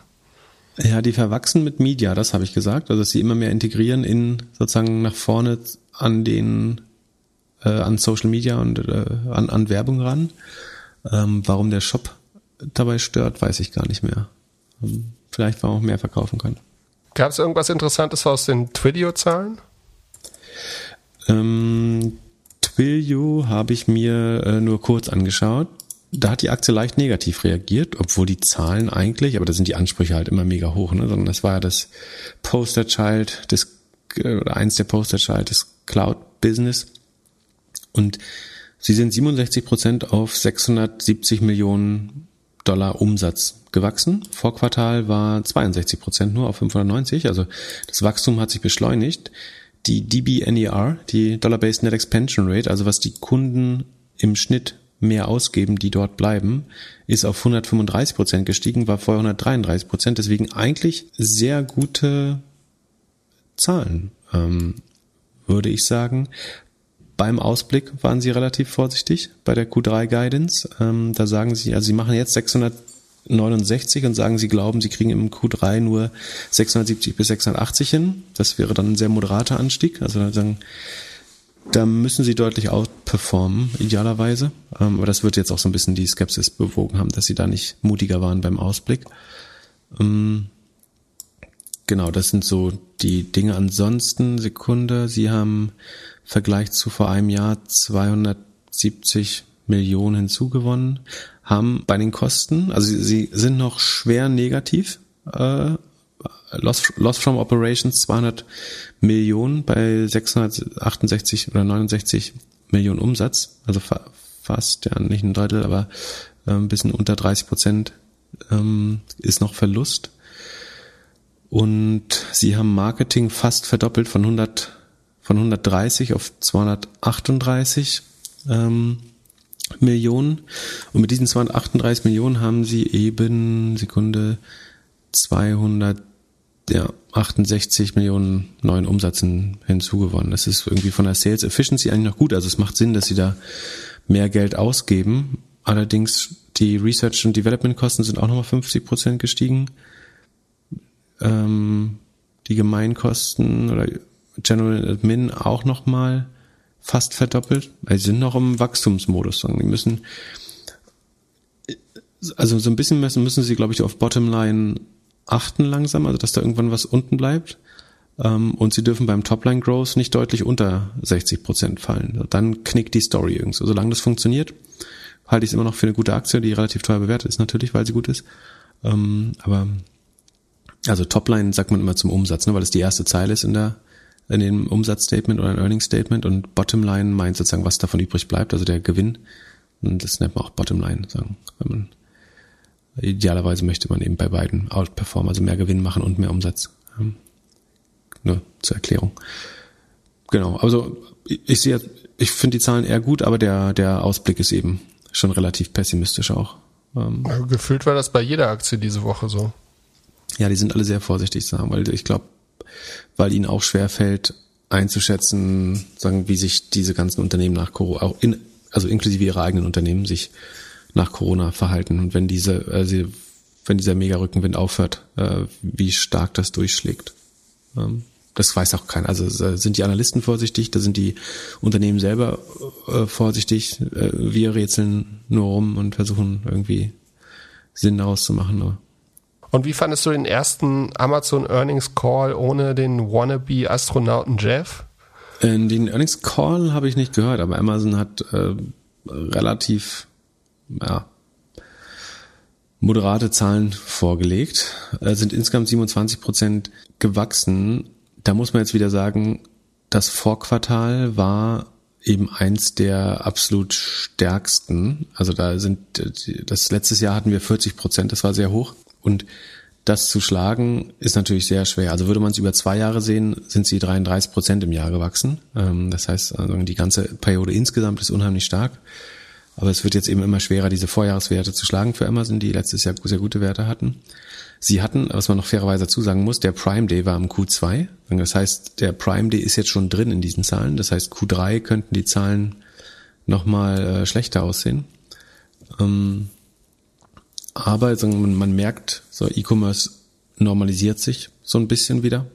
Ähm, auch PayPal hat zum Beispiel nur 19 Prozent mehr ähm, Umsatz gemacht. Und das ist vielleicht auch eine ganz gute Metrik für, für Online-Aktivität. Sozusagen, wenn die jetzt nur 20 Prozent gewachsen sind, dann hat Amazon immerhin noch relativ outperformed. Ähm, die, ähm, sie haben sehr unheimlich viel investiert. 47 Milliarden Rekordinvestitionen, deswegen auch niedrigen Cashflow. Die lassen sich normalerweise gerne am Free Cashflow messen. messen. Der ist aber sehr niedrig gewesen, weil sie 47 Milliarden investieren. Ähm, sie sagen nicht so richtig was, also natürlich in die Mitarbeiter und so. Aber. Und sie unterscheiden zwischen Produkt und Service Sales. Was ist nochmal im Produkt und was ist im Service? Ich würde vermuten, Produkt ist eigentlich nur sozusagen was über Amazon Retail und die ähm, eigenen Stores. Also sozusagen was Amazon. Und Marketplace? Nee, Marketplace ist, glaube ich, Services. Okay. Äh, also alles andere würde mich wundern. Das, das sind äh, Third-Party Marketplace Services eigentlich. Und dann, also Product Sales ist, was sie selber an Produkten verkaufen und was sie selber in, in Whole Foods oder irgendwelchen Offline-Stores verkaufen. Ihre eigenen Geräte natürlich, aber den verkaufen, also Eigengeschäft auf der eigenen Plattform, letztlich würde ich sagen. Und Services ist eben dann AWS, Werbung, Third-Party, Seller Services und Subscription, würde ich auch als Service, ähm, also Prime als Service einordnen. Da kann man vielleicht nochmal drauf eingehen. Die, nämlich die Net Product Sales, die sind nur mit 15 Prozent sogar gewachsen. Also das Eigengeschäft auf der Plattform ist nur mit 15 Prozent gewachsen. Das ist dann schon sehr klein. Da würde ich jetzt auch wieder mit dem Vergleichswert PayPal 20 oder 19 Prozent. Das ist wahrscheinlich sozusagen, dass strategisch da weniger Grad Gas gegeben wird in dem Bereich, sondern das hat sich ja in den letzten Quartalen so ein bisschen abgezeichnet, dass sie immer mehr, immer im im Marktplatz, also Third-Party Seller Services, stärker wachsen als im eigenen Retail-Geschäft, wo sie selber der Verkäufer sind. Und wenn sie jetzt dann bei 15 landen, dann scheint mir als sozusagen, geben sie da aktiv ein bisschen nach. Vielleicht, weil es regulatorisch so argwöhnisch betrachtet wird, wenn sie selber zu viel kaufen auf, äh, verkaufen auf dem eigenen Marktplatz. Vielleicht, weil sie gemerkt haben, dass das nicht das geilere Modell ist. Das kann ich mir auch gut vorstellen. Genau, was man da im Vergleich sagen müsste, ist, dass sie in den Quartalen davor, also in den Corona-Quartalen, haben die so zwischen 32 und 40 Prozent Wachstum gehabt in den Produkt Services und in der, äh, also im Produkt-Sales. Und im Service war es eher so, ja, 40 bis 50. Da sind sie aktuell noch auf 42 Prozent. Also genau, da, da geben sie weiter Gas, aber im Produkt versuchen sie, also bremsen sie eigentlich da aus, weil sie, sie haben ja in der eigenen Hand, ob sie jetzt mehr Produkte selbst auf Lager nehmen. Genau, und sie scheinen das aktiv gerade nicht zu tun, würde ich sagen. Oder vielleicht ist die Supply Chain auch ein bisschen leer oder so und dann ist es auch zu schwer. Aber ich würde fast davon ausgehen, äh, dass es strategisch ist. Also diese, diese. Ja, das ist ein guter Punkt, weil sie vielleicht nehmen sie die Produkte äh, durch die Supply Chain, durch das Supply Chain Produkt nehmen sie weniger ins Prime rein, damit sie die Marke Prime nicht angreifen und lassen somit die Händler die verspäteten Produkte rausschippen. Also sie sind ja in 20 Ländern Prime und im Prime versprechen sie, wir liefern in zwei Tagen. Mhm. Das kriegen sie aus dem Supply Chain äh, Management nicht hin, weil die Produkte durch den Suezkanal zu spät ankommen oder wie auch immer. Und deswegen nehmen sie mehr und mehr Produkte irgendwie raus und natürlich die ganze politische Lage, dass sie so, dass sie halt der größte äh, Retailer sind oder äh, ja, interessanter Gedanke. Also du könntest sagen, sie können das Prime-Versprechen nicht wissen, dass sie es nicht halten können bei manchen Produkten und dann sagen, listen sie die nicht mehr als eigener Händler oder deutlich später und das verschiebt sich so ein bisschen. Und gehst du meine Prediction mit, dass das nächste Quartal das erste Quartal ist, in dem Amazon mehr Service Sales macht als Product Sales? Mm. Ich glaube, das übernehme. Ich glaube, das Weihnachtsquartal. Aber wieso das Weihnachtsquartal? Das Weihnachtsquartal wird wieder andersrum sein. Da werden sie wieder, äh, Weihnachten steht die Supply Chain und da wollen sie Marge machen. Hm, ich glaube, ich, Sekunde, lass mich mal kurz drauf gucken. Ich habe ich hab mir das ausgerechnet, habe ge, getwittert und hab's, hab's falsch gerechnet und dann habe ich es nochmal korrigiert. Also meine Predictions sind 60, äh, also ein bisschen unter 61 Product Sales Milliarden und ein bisschen über 61 im Service Sales. Wir werden es in drei Monaten vergleichen können. Willst du um den teuersten Döner in Berlin wetten? den gibt's, äh, Holger Chippitz sagt, gibt im Adlon gibt's einen Döner für 35 Euro. Kriege ich gerade noch so hin vielleicht, äh, wenn ich spare.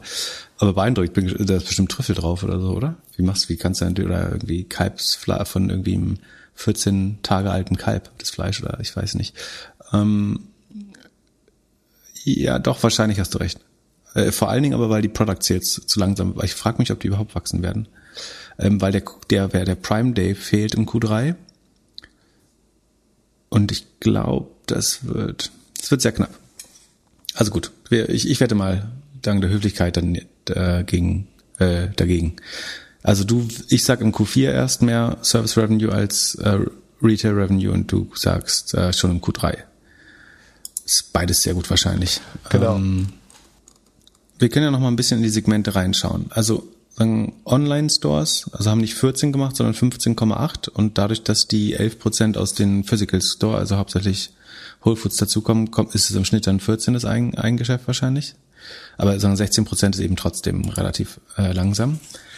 Die Third-Party Seller Services haben 38 Prozent gemacht, also der Marktplatz wächst wieder schneller als das Eigengeschäft ähm, bei, bei, bei Amazon. Die Subscription Services sind mit 31,5 Prozent gewachsen, also Amazon Prime. Finde ich, das sind, muss man sich auch mal sagen, das sind nochmal zwei Milliarden mehr Prime-Umsatz. Ähm, das ist auch nicht schlecht. Ähm, AWS 14,8 Milliarden, wächst mit 37 Prozent. Das ist jetzt natürlich langsamer als Amazon, äh, sorry, als Microsoft Azure mit 51 äh, Prozent und Google mit 54 Prozent. Aber in absoluten Zahlen heißt das halt, Amazon hat 4 Milliarden Cloud Revenue wieder hinzugefügt. Und das wiederum ist mehr als das von ähm, Microsoft und Google zusammen, die ungefähr 2 und 1,6 Milliarden hinzugefügt haben. Also es ähnliche Liga auf jeden Fall. Aber Amazon wächst ob der Schier und Größe natürlich ein bisschen langsamer. Aber 37 Prozent ist trotzdem das beste Quartal seit zwei Jahren. Ähm, beim Cloud Revenue. Also auch da gibt's wieder ähm, neue Investitionstätigkeit. Was da aber spannend ist, dass das operative Income aus der Cloud gleich geblieben ist. Also sie machen, ähm, sie haben eine Milliarde zum Vorquartal an Umsatz hinzugefügt und da ist aber nicht ein Dollar mehr bei hängen geblieben. Und dadurch ist ähm, das Cloud, ist die operative Marge, Marge logischerweise runtergegangen. Ne? Also wenn du äh, mehr Umsatz machst, aber nicht ein Euro mehr Gewinn, dann muss die Marge runtergehen. Die Marge wächst nur mit 25 Prozent, während der Umsatz mit 37 wächst und dadurch ist die Marge dann gefallen von vormals 31 auf jetzt nur noch 28 Prozent. Wahrscheinlich, weil sozusagen der Wettbewerb eben dann doch so intakt ist mit Google. Ähm, also es gibt Leute, die sagen, da gibt es Absprachen oder sagen die, da sind manche Fees, sehen sich zu ähnlich zwischen den Anbietern und unter anderem diese Egress-Fees. Ähm, ich würde aber auch sagen, gerade Google macht extrem Druck. Die verdienen noch kein Geld, äh, sagen, wir, wir spielen das sehr long, ähm, sind bereit, äh, auch Geld zu verlieren noch eine Weile oder den Gewinn rauszuschieben.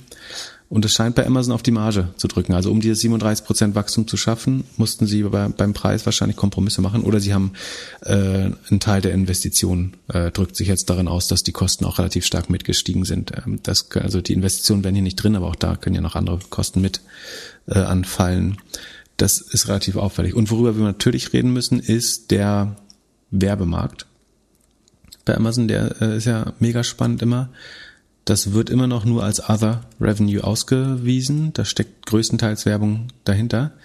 Und der ist um 87,5 Prozent äh, auf 7,9, also fast 8 Milliarden gewachsen und ist damit eigentlich auf einer irgendwie 32 Milliarden Run Rate für das Jahr bei 87 Prozent Wachstum. Ähm, das ist eben halt auch ganz ordentlich, würde ich sagen. Also das ist eigentlich irgendwie Pinterest, Snap, Twitter, LinkedIn zusammen und nochmal äh, ziemlich irgendwie ordentlich was, ein Schnaps oben drauf. Um, und wenn du überlegst, dass sie das innerhalb von drei Jahren eigentlich aufgebaut haben, ist das schon brutal. Und ich glaube eigentlich, dass auch deswegen dieses Eigengeschäft, dieses Retail-Geschäft gar nicht so spannend ist, weil das ist halt im Zweifel das Margenarmste für Amazon.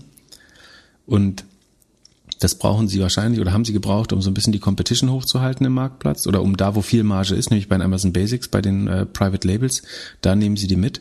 Aber am Ende ist das, das Modell, was viel besser ist, ist, dass die Marketplace-Händler sich die Köpfe einschlagen auf der Plattform und mit Amazon mit Geld beschmeißen, um oben zu stehen. Und das wird sich jetzt äh, irgendwie durch diese ganze Professionalisierung äh, und das Roll-up der Amazon-Händler vielleicht nochmal dramatisieren sogar. Und viel besser als selber zu handeln ist äh, diese Fulfillment und Werberevenues der, des gesamten Amazon-Ökosystems einfach mitzunehmen. Also das sind jetzt dieses Quartal 8 Milliarden Werbung, 25 Milliarden ähm, Third-Party Seller Services. Dem entgegen stehen eigene Werbung, nämlich dann nur Sekunde siebeneinhalb Milliarden. Also Amazon gibt wieder weniger Geld für seine eigene Werbung aus, als es für Werbung einnimmt. Fulfillment ähm, 17,6 Milliarden. Also da sieht man, was eigentlich hängen bleibt, auch bei den Third-Party Seller Services. Letztlich zahlen die Amazons eigenes Fulfillment dazu, bezahlen Amazons Werbung und dann bleibt noch ordentlich Kohle hängen äh, bei Amazon und das ist das viel bessere Modell, als selber zu handeln, ohne Frage. Die Fulfillment-Kosten gehen leicht hoch, die Marketingkosten gehen auch wieder leicht hoch. Das liegt natürlich daran, dass die CPMs äh, in den anderen Netzwerken, wo Amazon der Einkäufer von Werbung ist, um 50 Prozent steigen. Das liegt aber auch daran, immer wenn sich das Revenue von Retail Revenue, also von Amazon Eigenhandel zu Marketplace Revenue verschiebt, dann steigt die Marketing- und Fulfillment-Quote automatisch, weil Marketing und Fulfillment von dem Marketplace-Share, den sie vereinnahmen, natürlich ein relativ gesehen höherer Anteil ist als äh, das, was sie für ihr ihre eigenen Produkte an Marketing ausgeben, weil da ja 100 Prozent quasi in die Bilanz geht von, vom Umsatz. Das heißt, da ist das Marketing dann irgendwie eine niedrige Prozentzahl, zwei, drei Prozent vielleicht. Ähm, beim Marketplace Revenue vereinnahmen sie aber nur die 20, 22 Prozent Share, den sie bekommen, plus Werbung vielleicht. Äh, und davon ist Fulfillment und Marketing dann relativ viel, also vielleicht eher 20 Prozent jeweils. Ähm, so, so muss man das, glaube ich, verstehen. Und glaubst du, bei Amazon überlegt jemand, die Provision für die Händler besser zu machen, weil die dann mehr Geld hätten, um das ins Marketing zu stecken? Ja, gute Frage. Das ist fast, äh, ich überlege, wie man das aufteilen, ob's, äh, ob eine Aufteilung vorteilhafter wäre. Du kannst das fast frei gestalten irgendwie, ähm, glaube ich. Aber sagen, falls es Händler gibt, also sagen wir, du hast ja auch Händler, die haben so exotische Produkte, dass es wenig Konkurrenz gibt. Das heißt, die werden eventuell nicht werben. Da ist es dann wichtiger, glaube ich, einen Teil eben als Provision zu nehmen, also als Umsatzanteil. Verstehst du? Ja, oder also Konkurrenz reinzuspielen. Ja, genau. Oder du musst, du musst den Marktplatz liquider machen. Das äh, funktioniert auch. Das, aber wenn jetzt jemand sagen, der verkauft jetzt antiquarische Münzen und irgendwie da gibt's äh, manche Sachen nur einmal, da ist es dann wichtig, dass du trotzdem eine Transaktionsgebühr bekommst, weil das sich vielleicht über Marketing alleine nicht regelt. Ansonsten zwei Sachen fand ich noch spannend. Das eine ist, äh, Sie haben relativ weit oben im Bericht erwähnt, dass Sie Ihren irgendwie, ja, was haben Sie jetzt, 1,2, 1,3 Milliarden äh, Angestellten in den USA, die, da bauen Sie jetzt so eine Mental Health Plattform, die Sie Ihnen erstmal zur Verfügung gestellt haben, wo man ähm, sozusagen so automatisierten, aber auch personalized Support und One-on-One Counseling haben kann für Mental Health. Und es gibt 24 äh, oder rund um die Uhr Krisenhilfe äh, für, für alle Mitarbeiter. Ähm, und da gibt es ja viele Startups, die das auch gerade machen. Ne? Also Oliver, Unmind, Mocker und so. Und da wäre ich mir relativ sicher, dass Amazon die Lösung auch relativ bald für den freien Markt zur Verfügung stellt. Also sozusagen, das ist unser internes Mental Health System für eine Million Mitarbeiter. Dann ist das wahrscheinlich auch gut genug für, für UPS oder für Walmart oder ähm, für, für andere. Und äh, eigentlich ist das jetzt auch keine große Prediction, weil irgendwie, wenn du Amazon.care eingibst, dann siehst du eigentlich schon, also die haben das ja schon für normale Healthcare, dass du Telemedizin hast für, für die Angestellten. Ähm, und da passt das einfach perfekt dazu. Und auch das Amazon Care können schon andere Arbeitgeber auch nutzen, um ihren Angestellten Health Benefits zu geben, die in den USA nicht so selbstverständlich sind. Genau, ich meine, sie hätten das in Seattle ausgerollt und in Amerika über den, den Teleservice. Genau. Und damit, also ich glaube, die werden schon brutal in den Health Insurance Markt geben, also dass sie eine günstige Health Insurance machen für, also die Arbeitgeber an als Benefit rausgeben. Also warum muss Amazon das selbst machen? Um als Arbeitgeber relevant zu bleiben und kompetitiv zu bleiben, müssen sie Benefit, also sie müssen den Mindestlohn erhöhen von 15 auf 17 äh, Dollar, vielleicht weiter. Sie müssen eben diese Health Benefits, die äh, arme Leute typischerweise nicht haben in den USA, äh, obendrauf gewähren, müssen das dann aber, damit es nicht teuer wird, die Krankenversicherung, müssen sie das selber eigentlich abbilden als Telemedizin. Dadurch bleibt es günstig, was sie, dass sie den Leuten so eine Art Basis-Krankenversicherung äh, anbieten, weil das alles Telemedizin ist. Ähm, dann machen sie ihre eigene Pharmacy, Pillpack ran, um sicherzustellen, dass äh, die äh, nicht irgendwie so ein Valiant, äh, Philidor, Pharmacy, die in 30 Prozent aufschlägt auf die äh, Mittel oder deutlich mehr ähm, sie abzieht. Sozusagen die Marge holen sie sich auch noch, um die effizienteste Krankenversicherung für Mitarbeiter zu haben. Vielleicht bauen sie an ihren eigenen Standorten irgendwann eigene Polikliniken äh, um das Personal. Ist die Frage, ob man immer in die Klinik seines eigenen Arbeitgebers will. Aber bevor man irgendwie 20.000 Euro woanders zahlt. Ja, vor allem bei den Preisen in Amerika auf jeden genau. Fall. Genau. Und ich meine, wenn sie das einmal durchgebaut haben, dann wird das die effizienteste Krankenversicherung äh, der US sein. Und dann, dann ist eher die Frage, stellt man das anderen Arbeitgebern zur Verfügung, weil man will ja auch eigentlich den relativen Vorteil als Arbeitgeber haben. Weil die haben natürlich genauso wie diese Delivery Service in Europa gerade das Riesenproblem. Wir haben mal über die Churn geredet bei Amazon, dass da irgendwie alle acht Monate jemand, äh, sich das Personal dreht, teilweise. Ähm, die müssen natürlich ein extrem attraktiver Arbeitgeber weiterbleiben, um genug Personal zu finden. Äh, die werden bestimmt auf anderthalb Millionen kommen in den nächsten zwei Jahren in den USA allein. Ähm, genau. Ja, und ist dann wie AWS für Healthcare. Letztlich ein bisschen, ja, ja, ja, kann man schon so sagen. Also sie machen auf, auf jeden Fall machen sie wieder einen riesen Kostenfaktor, äh, sozusagen der innerhalb des Personalbudgets der zweitgrößte Faktor neben neben dem Lohn. Ähm, den lassen sie wieder andere mittragen, indem sie es als als Plattform anderen zur Verfügung stellen ähm, würde ich auch sagen. Und weil du AWS sagst, das muss man halt immer noch, also Amazon ist 1,8 Billionen US-Dollar wert nach deutscher Aussprache. Ähm, Amazon insgesamt. Und AWS allein ist jetzt auf einer 60 Milliarden Revenue Run Rate, also Umsatz, also wenn man den Umsatz annualisiert auf ein ganzes Jahr, dann sind das jetzt äh, eigentlich 60 Milliarden bei 37 Prozent Wachstum und 28 Prozent Marge. Also irgendwie knapp unter 60 oder 55 Rule of 40 Wert. Das heißt, äh, selbst in schlechtesten Zeiten oder sagen, da würdest du gerade eigentlich einen 30er Sales Multiple im Softwaremarkt für oder im Cloud-Markt für bekommen äh, mit den Zahlen. Und 60 mal 30 ist allein 1,8 äh, Trillion Dollar, Billion Dollar, je nach Aussprache. Ähm, das heißt, eigentlich bekomm, also du, AWS müsste alleine fast zwei Trillion Dollar wert sein. Du bekommst dafür ein 30 Milliarden Run Rate Subscription Business, nämlich Prime. Das wiederum ist mehr Umsatz als Netflix macht übrigens. Ähm, wenn man da jetzt fairerweise nur das Sales Multiple von Netflix nimmt, obwohl ich mir sicher bin, dass Prime eigentlich wahrscheinlich profitabler ist, ähm, nimmst das Sales Multiple von Netflix, ist das auch nochmal mindestens eine Viertelmilliarde an Value, die du umsonst bekommst. Du hast ein 32 Milliarden Run Rate Advertising Business, nämlich Amazon Media Services, das mit 87 Prozent wächst. Ähm, das macht, wie gesagt, mehr Umsatz als Pinterest, Snap, Twitter, LinkedIn, äh, ByteDance zusammen. Oder die Hälfte von Facebooks 2020er Umsatz. Sollte also auch nochmal irgendwie 500 Millionen wert sein. Und dann bekommst du das ganze Amazon Retail Geschäft plus Whole Foods plus das ganze Third Party Marketplace äh, Seller Geschäft umsonst dazu gerade. Ähm, von daher sozusagen die Amazon Aktie hat jetzt nicht gut reagiert auf die Zahlen, weil das Wachstum irgendwie zu langsam ist. Von den Fundamentaldaten, glaube ich, ist es immer, also ist jetzt nicht sportbillig bewertet, aber so, was würdest du jetzt machen? Entweder splitten, also die Aktie kleiner machen, oder aufteilen, also AWS ausspinnen. Was von den beiden Sachen wird in den nächsten sechs bis zwölf Monaten passieren? Ich glaube, der Split passiert eher als der Aktiensplit äh, passiert eher als das Ausbinden von AWS.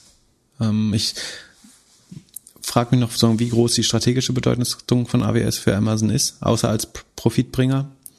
Ähm, ich glaube, um die Kosten bei Prime niedrig zu halten, also das, was Netflix zahlen muss an AWS oder Google Cloud, das kriegt Prime halt umsonst oder sehr günstig zum Einkaufspreis bei AWS. Das ist nicht ganz unwichtig, glaube ich. Das macht Streaming ähm, viel profitabler, wenn du zu, zu Herstellungskosten eigentlich deine Cloud einkaufen kannst. Das ist ja ein, wieder ein signifikanter Teil bei Netflix an den Kosten oder bei äh, Spotify. Ich glaube, sie wollen das nicht, also sie werden es im letzten Moment vielleicht freiwillig ablösen, bevor es zerschlagen wird. Und das, äh, das rückt ja jetzt so ein bisschen näher mit Tim Wu, Lina Khan und äh, Cantor, Professor Cantor äh, im Weißen Haus. Also das, da werden eigentlich gerade die Truppen in Stellung gebracht gegen Amazon. Aber ich glaube, der Stock-Split kommt vorher. Da können wir auch gegen wetten. Komm, wir machen mal zwei, wir haben zwei Wetten und eine Prediction. Ähm. Okay, dann, also äh, sag nochmal die Wette. Ich sag einfach nur, äh, Amazon, der Amazon Stock-Split passiert, bevor, bevor AWS freiwillig abgespaltet wird. Und du wettest okay. dagegen. Ich wette dagegen. Dann haben wir die Wette, nächstes Quartal bei, ist bei Amazon Service höher Sales als unter Products. Ja, da bin ich nicht wirklich dagegen, aber es gibt eine minimale Chance, dass äh, ich recht behalte. Und was war, die, was war die Prediction? Ähm, die war, Sekunde, ich habe mir sogar aufgeschrieben, damit ich es nicht vergesse, weil ich schon wieder vergessen habe. Äh, hier steht nur Prediction Shopify, habe ich schlau aufgeschrieben. Ähm, ich weiß nicht mehr. Ich höre es einfach, also wir müssen es nochmal hören. Äh, später. Äh, Bitte äh, schreibt es in die Comments. Goldfisch hat zugeschlagen. äh, Irgendeine Schlauigkeit. Influencer Marketing Achso, ich habe gesagt, äh, Shopify steht in einem Jahr unter, unter dem Kurs von heute, Ach so. weil das Wachstum äh, nachlässt und du kannst nicht 55 mal Revenue haben, wenn du mit äh, 40 Prozent wächst. Das, ja, oder weil einfach die Zinsen anziehen. Also Shopify hat eine Chance, dass sie sozusagen auf der Software-Produktseite nochmal richtig gut Subscription Revenue zulegen. Aber im GMB wird sehr schwer, glaube ich. So, wenn wir schon bei Shopify sind, können wir einmal nochmal mit Spotify aufhören da habe ich gemerkt, gab es einen Podcast. Es gibt For the Record Q2 Earnings Podcast mit dem Gründer und CEO Daniel Irk. Den habe ich mir äh, gestern oder Eck, den habe ich mir gestern angehört und da gab es einen Punkt, in dem er meinte, er muss, also Maus war ein bisschen, äh, war okay, aber in, vor allem in Indien und Indonesien wohl weniger als erwartet. Und zu den Zahlen kannst du nochmal genauer was sagen. Was sie natürlich auch wieder viel drüber gesprochen hat, ist Podcast und dass sie halt versuchen müssen, dass es für Creators oder für Podcaster immer einfacher ist, Content zu erstellen, findbar zu sein und so weiter. Und sie müssen es einfach machen, dass die Audience zu Fans werden und so. Und da, wir machen ja jetzt den Podcast seit über einem Jahr und ich wollte dich fragen, wie Wir tragen erheblich hier dazu bei. Wie, wie siehst du das denn? Also hat uns Spotify maßgeblich geholfen, diesen Podcast zu machen, diesen Podcast sichtbarer zu bekommen? Sehr gute Frage. Ähm, ich fühle mich ein bisschen im Stich gelassen. Genau, nee, ja, und äh, ich würde sagen, erstmal sagen, also bevor ich mich beschwere, würde ich sagen, sie sind sehr schlecht darin, ähm, also transparent zu machen, wie sie geholfen haben. Also sie könnten ja zeigen, wie viel Hörer wir über Recommendations oder Toplisten oder so hinzubekommen haben zum Beispiel. Das müssten sie ja verstehen, an welcher Stelle der Folgen-Button gedrückt wird zum Beispiel. Ähm, beziehungsweise man muss ja immer auf diese Detailseite, aber man kann das theoretisch tracken. Und um sozusagen die, den Wert des Netzwerkes transparenter zu machen für Podcaster, wäre es eigentlich schlau, ein bisschen besser in diesem Backend zu zeigen, was man eigentlich bekommt für ja, Geld zahlen wir nicht, aber also trotzdem wäre es gut irgendwie zu erklären, was Spotify getan hat für dich dieses Quartal. Fände ich eigentlich ganz schlau. Ja, also ich habe das Gefühl, wir haben viel für Spotify getan, aber wir haben noch keine Liebe zurückbekommen. Du Beschwerden für Liebes. Äh, dein, ja, ja, also ich, man muss halt schon irgendwie, äh, also wir sind ja jetzt so ein, so ein kleiner Independent-Podcast. Zwei Typen, die aufnehmen und äh, den Super Jan im Hintergrund haben, der das dann zusammenfügt wir arbeiten ohne Netzwerk, äh, wir sind kein Exclusive äh, und ich habe äh, alle Sachen, die ich sehe, die vorne im sichtbaren Bereich sind, sind irgendwie aus irgendwelchen Netzwerken oder vor allem Exclusives. Das bedeutet für mich als Independent Podcaster sieht es schwierig aus und ich bin gespannt, was sie jetzt bauen werden um zu zeigen, also um mehr Content zu bekommen, weil was sie ja brauchen ist mehr Content. Ja, aber ich gerade sagen, die zwei Worte, die sie wahrscheinlich verstehen, sind Boykott und Exclusive. Also du kannst entweder sagen, du gehst zu jemand anderen Exclusive äh, oder bist bereit, Exclusive äh, irgendwo hinzugehen. Ansonsten, ähm, ja, ist es halt eins von vielen äh, Netzwerken. Aber das Format Earnings Calls in Podcast fand ich sehr gut. Also vielleicht macht das ja irgendjemand noch. Einfach die Earnings Calls nochmal schön als Podcast vorlesen. Ja, das könnte interessant sein. Ich überlege gerade, ob das vielleicht sogar gemeinfrei ist, den äh, der Content nochmal, den einfach so nehmen darf. Ähm, ja, wie auch immer. So, nachdem du unsere Beziehung mit Spotify hier ruiniert hast schon, ähm, jetzt müssen wir dann exklusiv zu, zu Amazon gehen äh, um die Zahlen da äh, wieder hochzubringen. Also insgesamt ist äh, Podcast gut gelaufen. Ne? Die bestehende Podcast-Hörer haben 30 Prozent mehr Podcast konsumiert. Woran liegt das? Also außer an äh, dir? Äh, mehr Exclusive-Formate.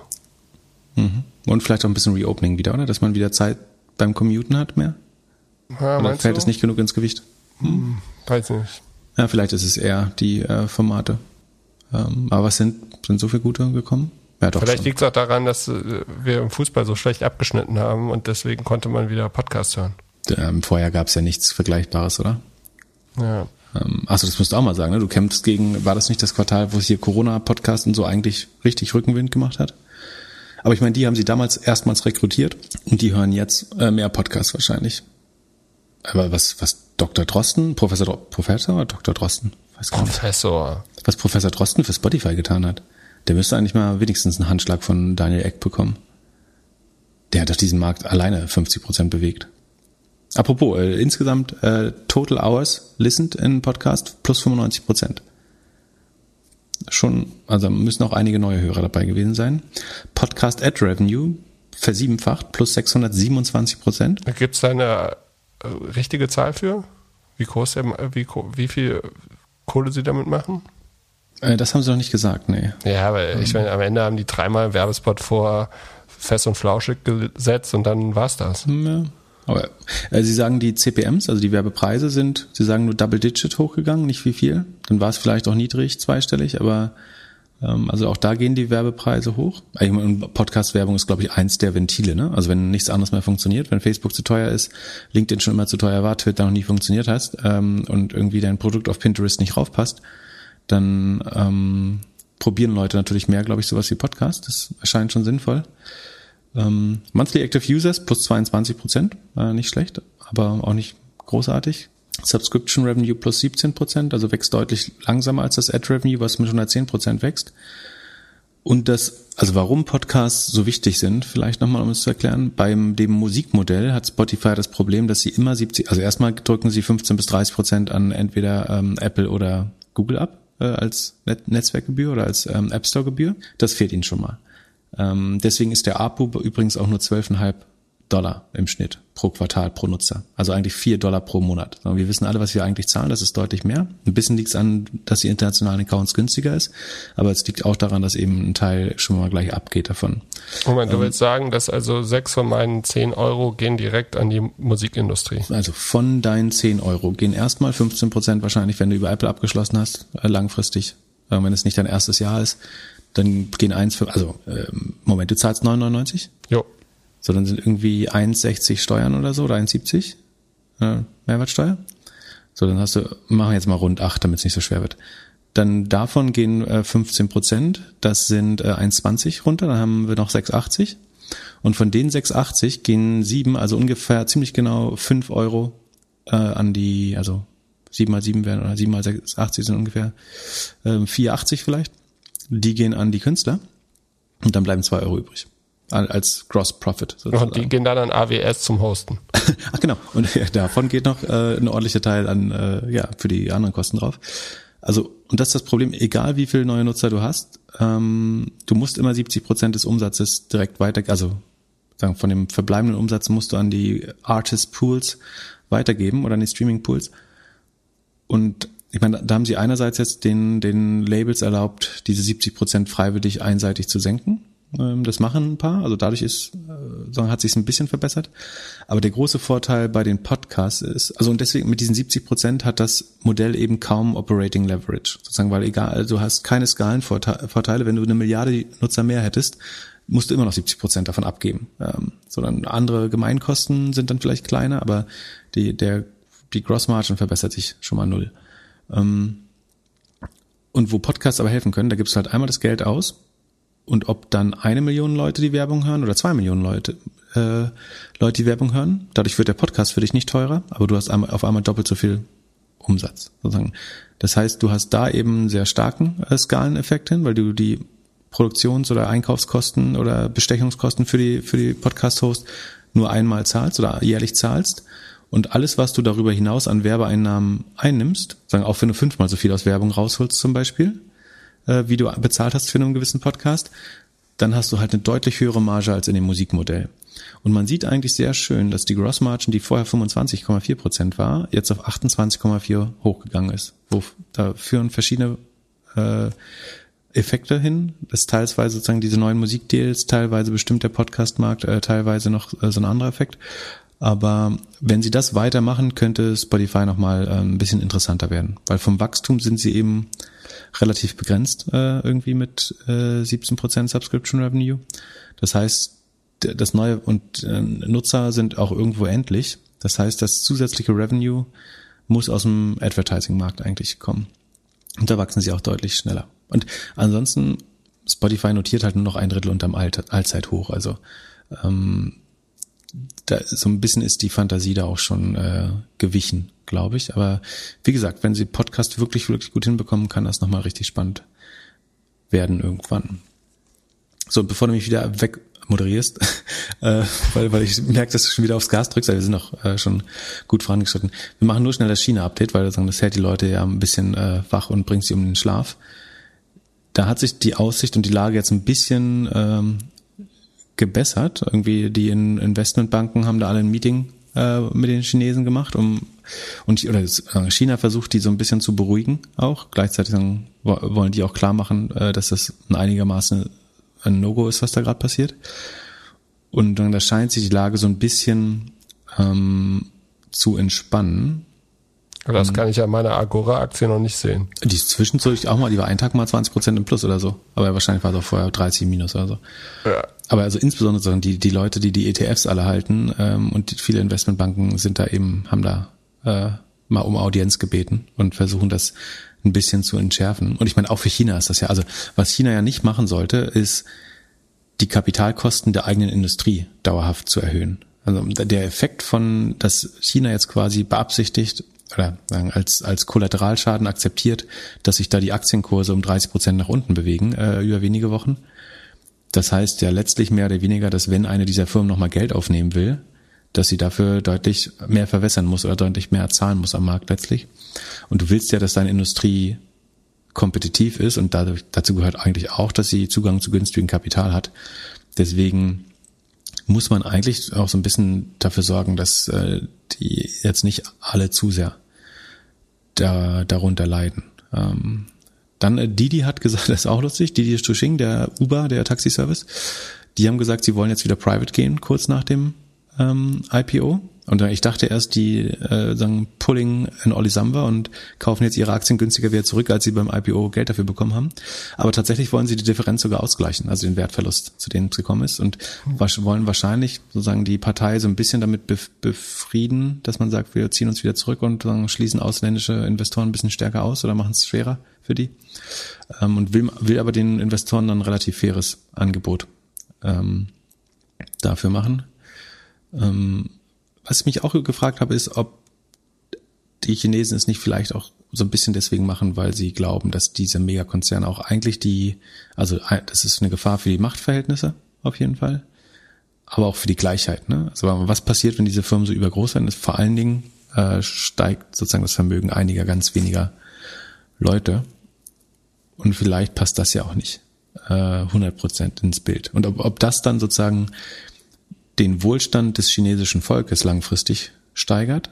Also ob Jack Ma jetzt ähm, irgendwie 10 oder 20 Milliarden hat, ist, kann, ist dem durchschnittlichen Chinesen relativ egal.